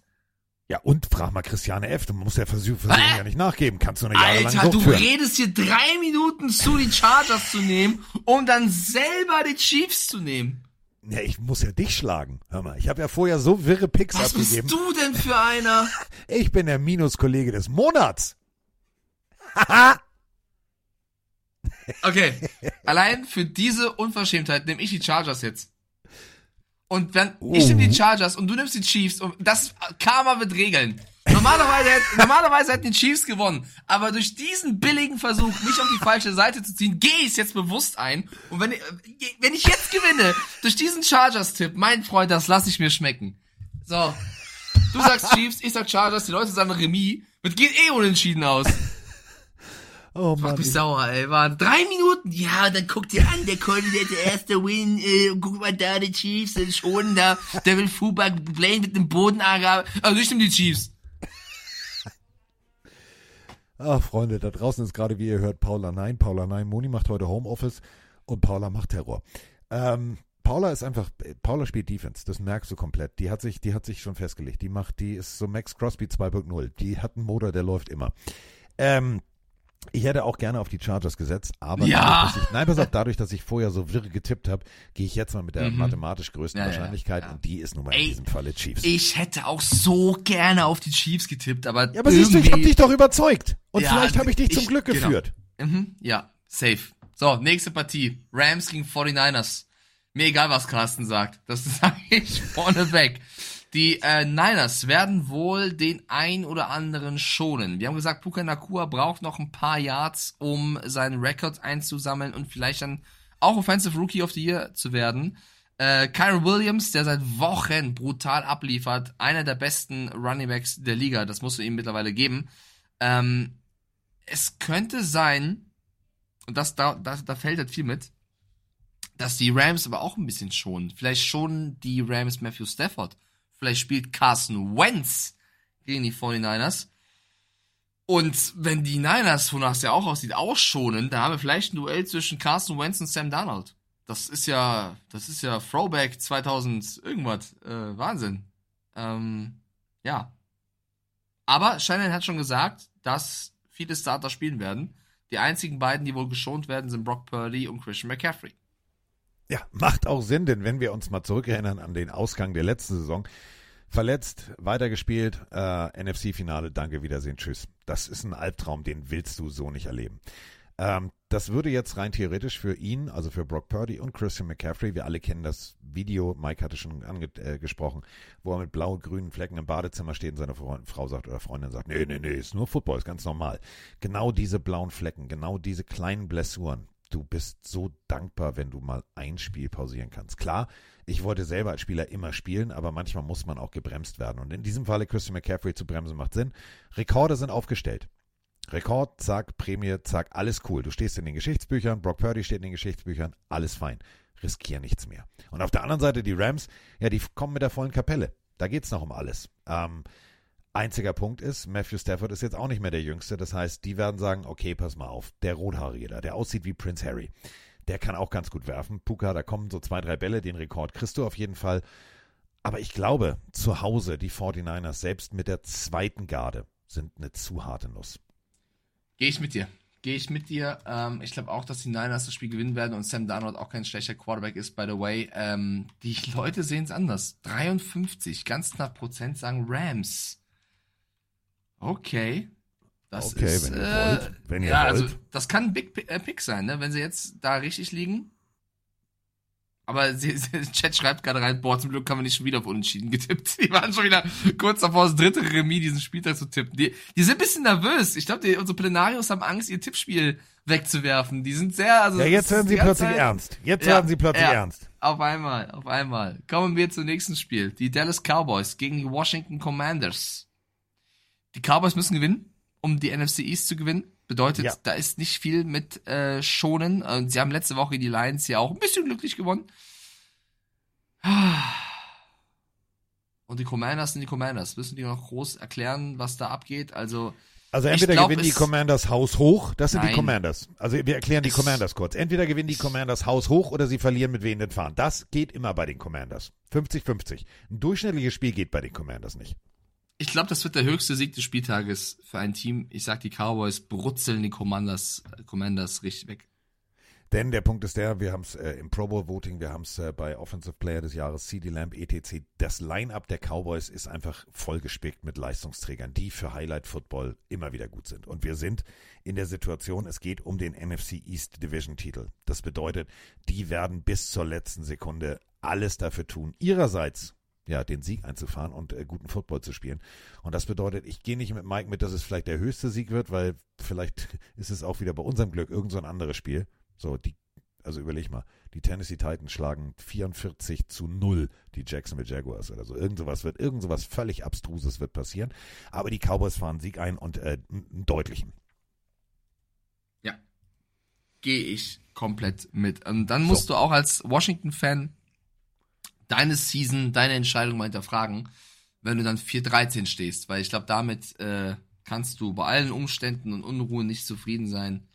Da, ich meine, wir haben es, oder ich habe es letzt, also Ende letzter Saison schon gesagt, ich wäre dabei zu sagen, weg von Ron Rivera und einen neuen Schritt machen. Sie haben für mich ein Jahr jetzt weggeworfen, tatsächlich. Dann noch mitten in der Season Monty Sweat und so abgegeben, äh, Chase Young abgegeben, sich für den Rebuild entschieden. Das hätten sie alles vorher schon machen können und sollen. Also für mich war das Jahr ganz hart gesagt Zeitverschwendung. Das Positivste ja. für mich ist ein bisschen mehr Erfahrung für Sam Howell, aber auch da die Frage, ist es dein, dein, dein Mann für die Zukunft? Terry McLaurin, der die letzten Jahre davor gut war, ist auch jetzt kein Riesenfaktor gewesen. Also, ja, du kannst das Laufspiel noch loben unter Robinson. Also, Bienemy hat seine Fußspuren hinterlassen, ja, aber ansonsten wenig Positives bei den Commanders. 68% unserer Fans, Zuhörer, wie auch immer, sagen ähm, Cowboys. Unserer Familie. Family. Ja. So, Freunde, ab in die Division, um die es für Carsten und mich geht. Die Jawollo. Buffalo Bills fordern Jawollo. die Miami Dolphins heraus. Die Bills stehen 10-6. Die Dolphins stehen 11-5. Es geht um die AFC East Topspiel. Und es geht, und das müssen wir nochmal ganz deutlich betonen, trotz eines Records von 10-6 geht es für die Buffalo Bills auch um die Playoff-Teilnahme. Denn Mhm. Buffalo Bills sind in den Playoffs, wenn sie den AFC East Division Titel gewonnen haben. Also, wenn sie gewinnen, ist völlig egal. Wenn sie verlieren, jetzt kommt's, wird's richtig hart. Denn dann sind sie komplett raus. Wenn Pittsburgh gewinnt, Jacksonville gewinnt oder Houston oder Indianapolis gewinnt. Sie wären drin im Worst-Case-Szenario. Buffalo spielt vielleicht sogar nur unentschieden, da sind wir wieder bei unentschieden. Pittsburgh verliert oder spielt unentschieden. Jacksonville verliert oder spielt unentschieden. Und Houston, Indianapolis endet auch unentschieden. Dann wären die Buffalo Bills drin. Ihr seht schon, da ist viel Wenn. Und aus Sicht der Buffalo Bills und Josh Allen sagt er, ist mir scheißegal. Wenn wir gewinnen, sind wir drin. Und deswegen werden die alles dran setzen, in Miami zu gewinnen. Ich beobachte gerade das Voting, was gerade läuft bei unseren Plenarios. Und sie tendieren gerade. Oh, es ist knapp. Es könnte wieder Remis werden. Gerade waren die Bills vorne, jetzt sind die Dolphins vorne. Sie sind sich nicht ganz äh, eins, wer dieses Spiel gewinnt. Du hast gerade sehr schön gesagt, die Bills müssen dieses Spiel gewinnen, äh, um äh, im besten Fall äh, sich für die Playoffs klar zu machen. Josh Allen ähm, zuletzt auch leicht angeschlagen, wird ein wichtiger Faktor in dem Spiel sein. Die Dolphins wurden letzte Woche ordentlich vergenusswurzelt gegen die Ravens. Also das war ja nicht mal knapp. Tyreek Hill hatte unter der Woche ein brennendes Haus, um das er sich kümmern musste. Also es gibt für beide Seiten ähm, Pro und Contra. Man muss sagen, was sehr weh tut, glaube ich auch, äh, dass beide Edge Rusher bei den Dolphins verletzt raus Ja, sind. das Jane Phillips und Bradley Chubb. dumm. Richtig dumm. Und da muss ich das erste Mal äh, wirklich Coach McDaniel kritisieren. Du hast nichts mehr zu. Also du kannst dieses Spiel nicht mehr gewinnen. Mathematisch, so viele Punkte kannst du in diesem Zeitfenster gar nicht mehr machen und du lässt trotzdem unter anderem Bradley Chubb, der auch nicht mehr der Jüngste ist, als Defensive Starter auf dem Feld. Äh, Verletzung, Knie, durch, Feierabend, Saison vorbei. Bedeutet, du hast Phillips verloren und du hast auf der anderen Seite Bradley Chubb verloren. Jetzt kommen wir zum Punkt, du bist schon in den Playoffs. So, die Dolphins, ja, alles klar, wir sind drin. Hm, ja, alles klar. So, was machen wir jetzt? Spielen wir alle? Spielen wir Tour? Spielen wir Waddle? Spielen wir Hill? Spielen wir Mostert? Die kommen also Waddle und Hill, äh, Waddle und Hill zusammen sind natürlich eine Waffe. Aber Waddle hat letzte Woche gefehlt. Genauso wie Mostert, der verletzt gefehlt hat. Wenn du jetzt rein theoretisch verletzte Spieler zu früh ins kalte Wasser wirfst, nur um, natürlich ist es eine Revision, äh, Divisionsrivalenspiel. Also spätestens seit damals Marv Levy auf der anderen Seite, einen Seite bei den Bills und auf der anderen Seite Don Schuler, hat dieses Spiel einfach mal immer, ja, so ein Derby-Charakter. Obwohl sie kilometerweit auseinander liegen. Aber willst du es wirklich riskieren? Gegen eine echt gute Defense? Gegen AJ Ibaneza, etc. Vielleicht wieder einen Spieler zu verlieren? Tua musste verletzt auch die Partie gegen die Ravens kurzzeitig verlassen. Ich bin mir da nicht so sicher, was ich von meinen Dolphins erwarten kann. Boah, Freunde, ey. Also es ging gerade wirklich hin und her bei diesem Voting. Die Leute schreiben, ähm, dass, dass äh, das Herz, die Nerven das nicht mehr mitmachen. Ähm, Dankeschön nochmal an die Twitch-Mods, Ceres und Patex, die das so toll hier moderieren im Chat, während ich mit dir hier quatsche. Die haben in letzter Sekunde, ging es nochmal hoch, es war ganz kurz vor, vor äh, Remis, in letzter Sekunde noch zwei Stimmen zu Buffalo, 53% sagen Bills, aber es sah lange Zeit nach den Dolphins aus. Wirklich ganz, ganz, ganz, ganz eng. Twin Father schreibt rein, Carsten, du schenkst doch nicht das Heimrecht ab und fährst freiwillig ins Arrowhead. Ist natürlich ein Punkt, aber ich finde, es ist valide, was Carsten gerade drunter ähm, gesagt hat, äh, dass die Verletzungen die Dolphins hart getroffen haben. Waddle, Hill, die O-Line ist eh dieses Jahr doch die größte Schwachstelle. Die Defense, die jetzt einige Spieler verloren hat. Ähm, das wird gegen die Bills wehtun. Und die Bills auf der anderen Seite, die, die müssen ihr bestes, ihr besten Football zeigen um da ranzukommen. Ähm, ich, also, boah, es ist schwer. Es ist, wie gesagt, eines der Topspiele. Für mich mit den beiden anderen genannten das Topspiel der Woche. Also, mein Herz schlägt schon für Miami. So ist es nicht. Ich würde mir wünschen, für Mike McDaniel äh, hier nochmal einen Sieg einzufahren und, und das Heimrecht zu wagen. Aber ich kann mir auch, also du hast ja gerade gesagt, die Szenarien, die Playoffs ohne die Bills, Das wäre das wäre schon eine Nummer. Da müsste schon musst du- McDermott durch. Und dann bist du, und dann bist du in derselben Situation, die du vorhin bei den Seahawks, also Treffen thematisiert hast. Dann bist du in dieser Evaluierungsphase. Was ist schiefgelaufen? Was müssen wir ändern? Und für wen bedeutet das hier das aus? Denn wir springen nochmal zurück. Mike und ich haben es abgefeiert, was die Bills da als neues Stadion hinstellen wollen und, und, und, und, und. Und die Bills sind im Super Bowl-Fenster. Die sind im Win-Now-Modus. Da sind Verträge, die auslaufen. Wie geht's weiter? Klar, die Salary Cap ist nächstes Jahr etwas erhöht, aber trotzdem, Mike hat es damals ganz treffend gesagt. Er hat gesagt, jetzt laufen Verträge aus, die richtig teuer werden. Und das ist genau der Punkt. Wenn du jetzt die Playoffs verpasst, dann ist das nicht ein Kater, dann du, dann bist du wie bei Hangover. Dann hast du Gesicht zu tun, Tiger im Wohnzimmer, da brennt richtig der Baum. Ich tippe das, was Carsten nicht tippt. So, jetzt raus. Ich tippe das, was Carsten nicht tippt. Ich tippe Ozzy schreibt rein, weil der Chat auf die Bills tippt, wünsche ich Carsten jetzt den Sieg. Ozzy ist richtig beleidigt, dass, dass der Chat jetzt auf die Bills getippt hat. Jetzt wünsche ich Carsten den Sieg. das ist auch schön. Weil ihr auf die Bills getippt habt, tipp, äh, hoffe ich, dass Carsten gewinnt. Ich muss, ich muss euch ganz ehrlich da draußen jetzt eine Sache sagen. Ähm, Mike hat es auch schon getan. Man kann auch gegen sein eigenes Team tippen. Ich muss nicht immer die rosa, rosa-rote Fanbrille haben. Oh, er tut's, er tut's, Und, er tut's. ähm, das geht gar nicht. Ich eben für die Patriots eingestanden, wie du tippst gegen dein Team. Was? Diggi, ich springe mal ein paar los? Folgen zurück. Da hast du gesagt, nee, ich bin so enttäuscht von den Patriots, tippe ich nicht drauf. Und außerdem von der Logik, ich muss hier richtig alles tippen. Bist und du, ich muss bist du enttäuscht von den Dolphins? Bist du enttäuscht von den Ich Dolphins? bin tatsächlich von Mike McDaniel enttäuscht. Das ist bei einem Spiel, wo du Oh. merkst, dass du richtig auf die Fresse kriegst. Dann, äh, Diggi, guck mal um dich rum, alles klar, der ist kaputt, Niemals der ist aufgeben. Ja, Digga, niemals. Das ist der Mindset. Das Mindset. Hm, Das Mindset. Frag mal, Bradley Chubb, der freut sich richtig über dieses Nicht-Aufgeben. Ja, er hätte auch sagen können, Digga, juckt im Knie oder äh, hab Das irgendwie, muss mal Kollisionssportart, das passiert Ja, immer. ist Ist ja bitter, gut, ist aber- doof gelaufen. Trotzdem glaube ich für mich selber, nun lass mich doch mal hier meinen, ich kann doch glauben, was ich will. Vielleicht glaube ich auch nicht an, sondern an den Geldautomaten der Deutschen Bank oder man weiß es doch nicht, an was ich glaube. Mein Herz sagt natürlich Dolphins, das ist völlig klar. Ja, Es ist völlig klar. klar. Josh Allen, Verräter. Oh, ich freue mich so sehr, wenn ich hier diesen Tippspiel einsacke durch einen, durch einen Tipp auf die Patriots, durch einen Tipp auf die Chargers, wo du mich verführt hast, und einen Tipp auf dein Team, die Dolphins. Das wären so drei leckere Punkte, die ich mir schmecken lassen werde. Genial. Dalton Kincaid, Tight End Play, alles ist es, alles ist funktioniert so gut. Und mir hat letzte Woche Ja, ja. die Niederlage der Dolphins hat mir doppelt und Ja. dreifach wehgetan, weil ich mir gedacht habe, Alter, jetzt mal ehrlich, wir haben noch um, um, um 8.20 Uhr zur Haupt-Primezeit, äh, Primezeit, Primezeit ist auch so geil.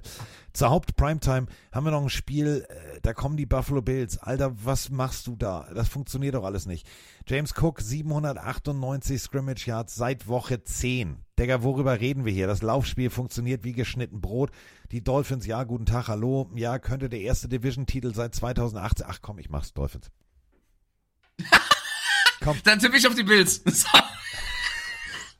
Ich glaube auch, dass die Bills gewinnen, aber ich, ich, ich, ich krieg's nicht über Dann mein, mach mein ich, Dann mache ich den Carsten. Dann hab ich dich hier verführt und gehe jetzt auf Buffalo.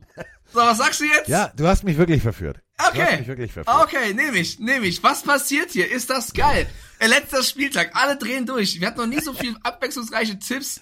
Jetzt habe ich den Spengemann gemacht. Einfach mal ihn auf die falsche Fährte gelockt. Und das, obwohl Training Cards dafür. obwohl Training Cards sie gerade reinschreibt, weil der Chat und Carsten auf die Bills tippt, wünsche ich Mike jetzt den Sieg. Reingelegt! Ich tippe auf die Bills. Carsten tippt auf die Dolphins. Es ist ein Hin und Her. Hollywood hätte das nicht besser schreiben können. Oh Mann. Mit den eigenen Waffen geschlagen, schreibt Vera. Ja, ja.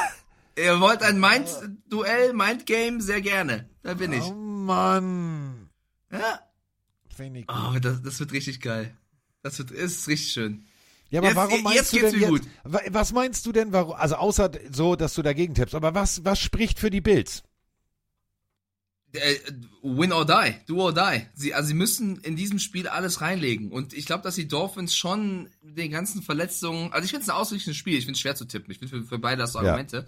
Aber ich finde eben, äh, dieser Verletzungsaspekt letzte Woche auf die Backen bekommen, die, ich glaube, die Dolphins taumeln und ich glaube, die Dolphins humpeln in die Playoffs und müssen dann wahrscheinlich wirklich in, ins Arrowhead oder so und haben dort ein schweres Spiel vor der Brust. Ich glaube, dass dieser, diese, diese Pleite gegen die Ravens, das wird den ordentlich zugesetzt haben. Das wird ein kleiner Breakdown sein äh, für das Team von McDaniel, wa- was ich hoch schätze.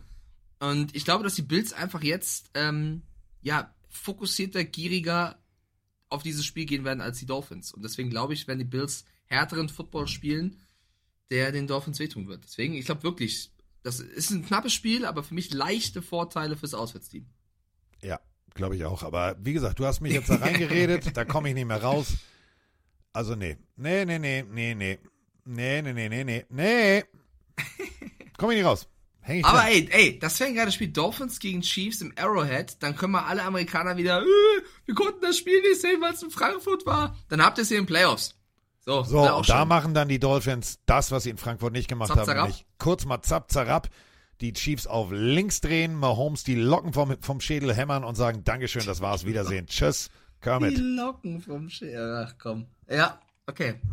Das war unsere Folge, zwei Stunden 16 gleich. Äh, Wir haben alles Mögliche besprochen, von irgendwelchen US-amerikanischen Boulevardgeschichten Ja, bis hin zu. Koordinatoren und Ja. keine Ahnung was. Wer könnte Ähm, welchen Preis einheimsen? Wir haben viel Spekulatius gemacht. Wir haben über brennende Häuser gesprochen, inklusive ähm, Berichten des Agenten, wer, wieso, weshalb, warum, was nicht abgebrannt ist. Meine wichtigste College Frage, Football. meine Ja. wichtigste Frage war übrigens, ob die gelbe Corvette einen Schaden genommen hat. Hat sie aber nicht. Die alte. Mein Lieblingsauto von ihm. Ja. Elementare Fragen. Nachdem ich wusste, dass kein, kein Mensch und kein Tier, habe ich gesagt, haben die, haben seine Oldtimer überlebt? Die Antwort war, hier steht's, yes. Ja, das ist das Wichtigste für mich, Freunde.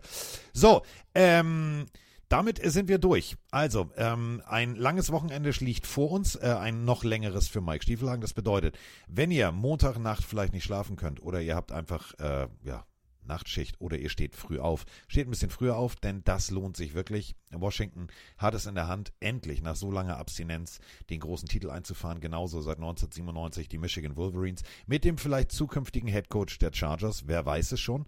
Und äh, dann hören wir uns am Dienstag wieder in alter Frische. Diesmal dann nicht Dienstagvormittag, sondern dann nehmen wir nachmittags auf, aber so, dass sie noch Dienstagabend online sein kann. Das ist versprochen. Und dementsprechend hat der Mann, der im Gegensatz zu mir noch ein Spiel extra beruflich machen muss, der hat jetzt wie immer die letzten Worte. Äh, die letzten Worte. Ich sag Dankeschön auf jeden Fall jetzt schon mal für eine geile Regular Season. Ich freue mich sehr mit euch allen da draußen und mit Carsten natürlich Richtung äh, Playoffs zu gehen. Und äh, verbleibe mit den letzten Worten. Lasse, der sagt, ah, und schön ist, ihr habt nicht einmal über eine gewisse Taylor Swift gesprochen. Nö, haben wir nicht. Taylor Swift, das ist mein letztes Wort. Macht's gut, ciao, Taylor Swift. Also pass auf.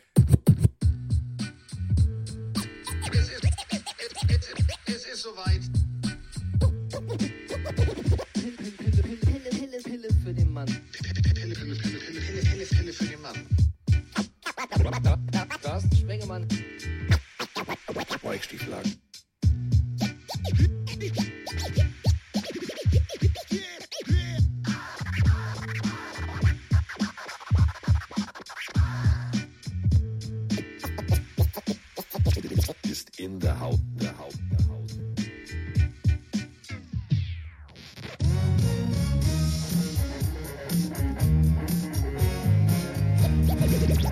jetzt raus. Tschüss.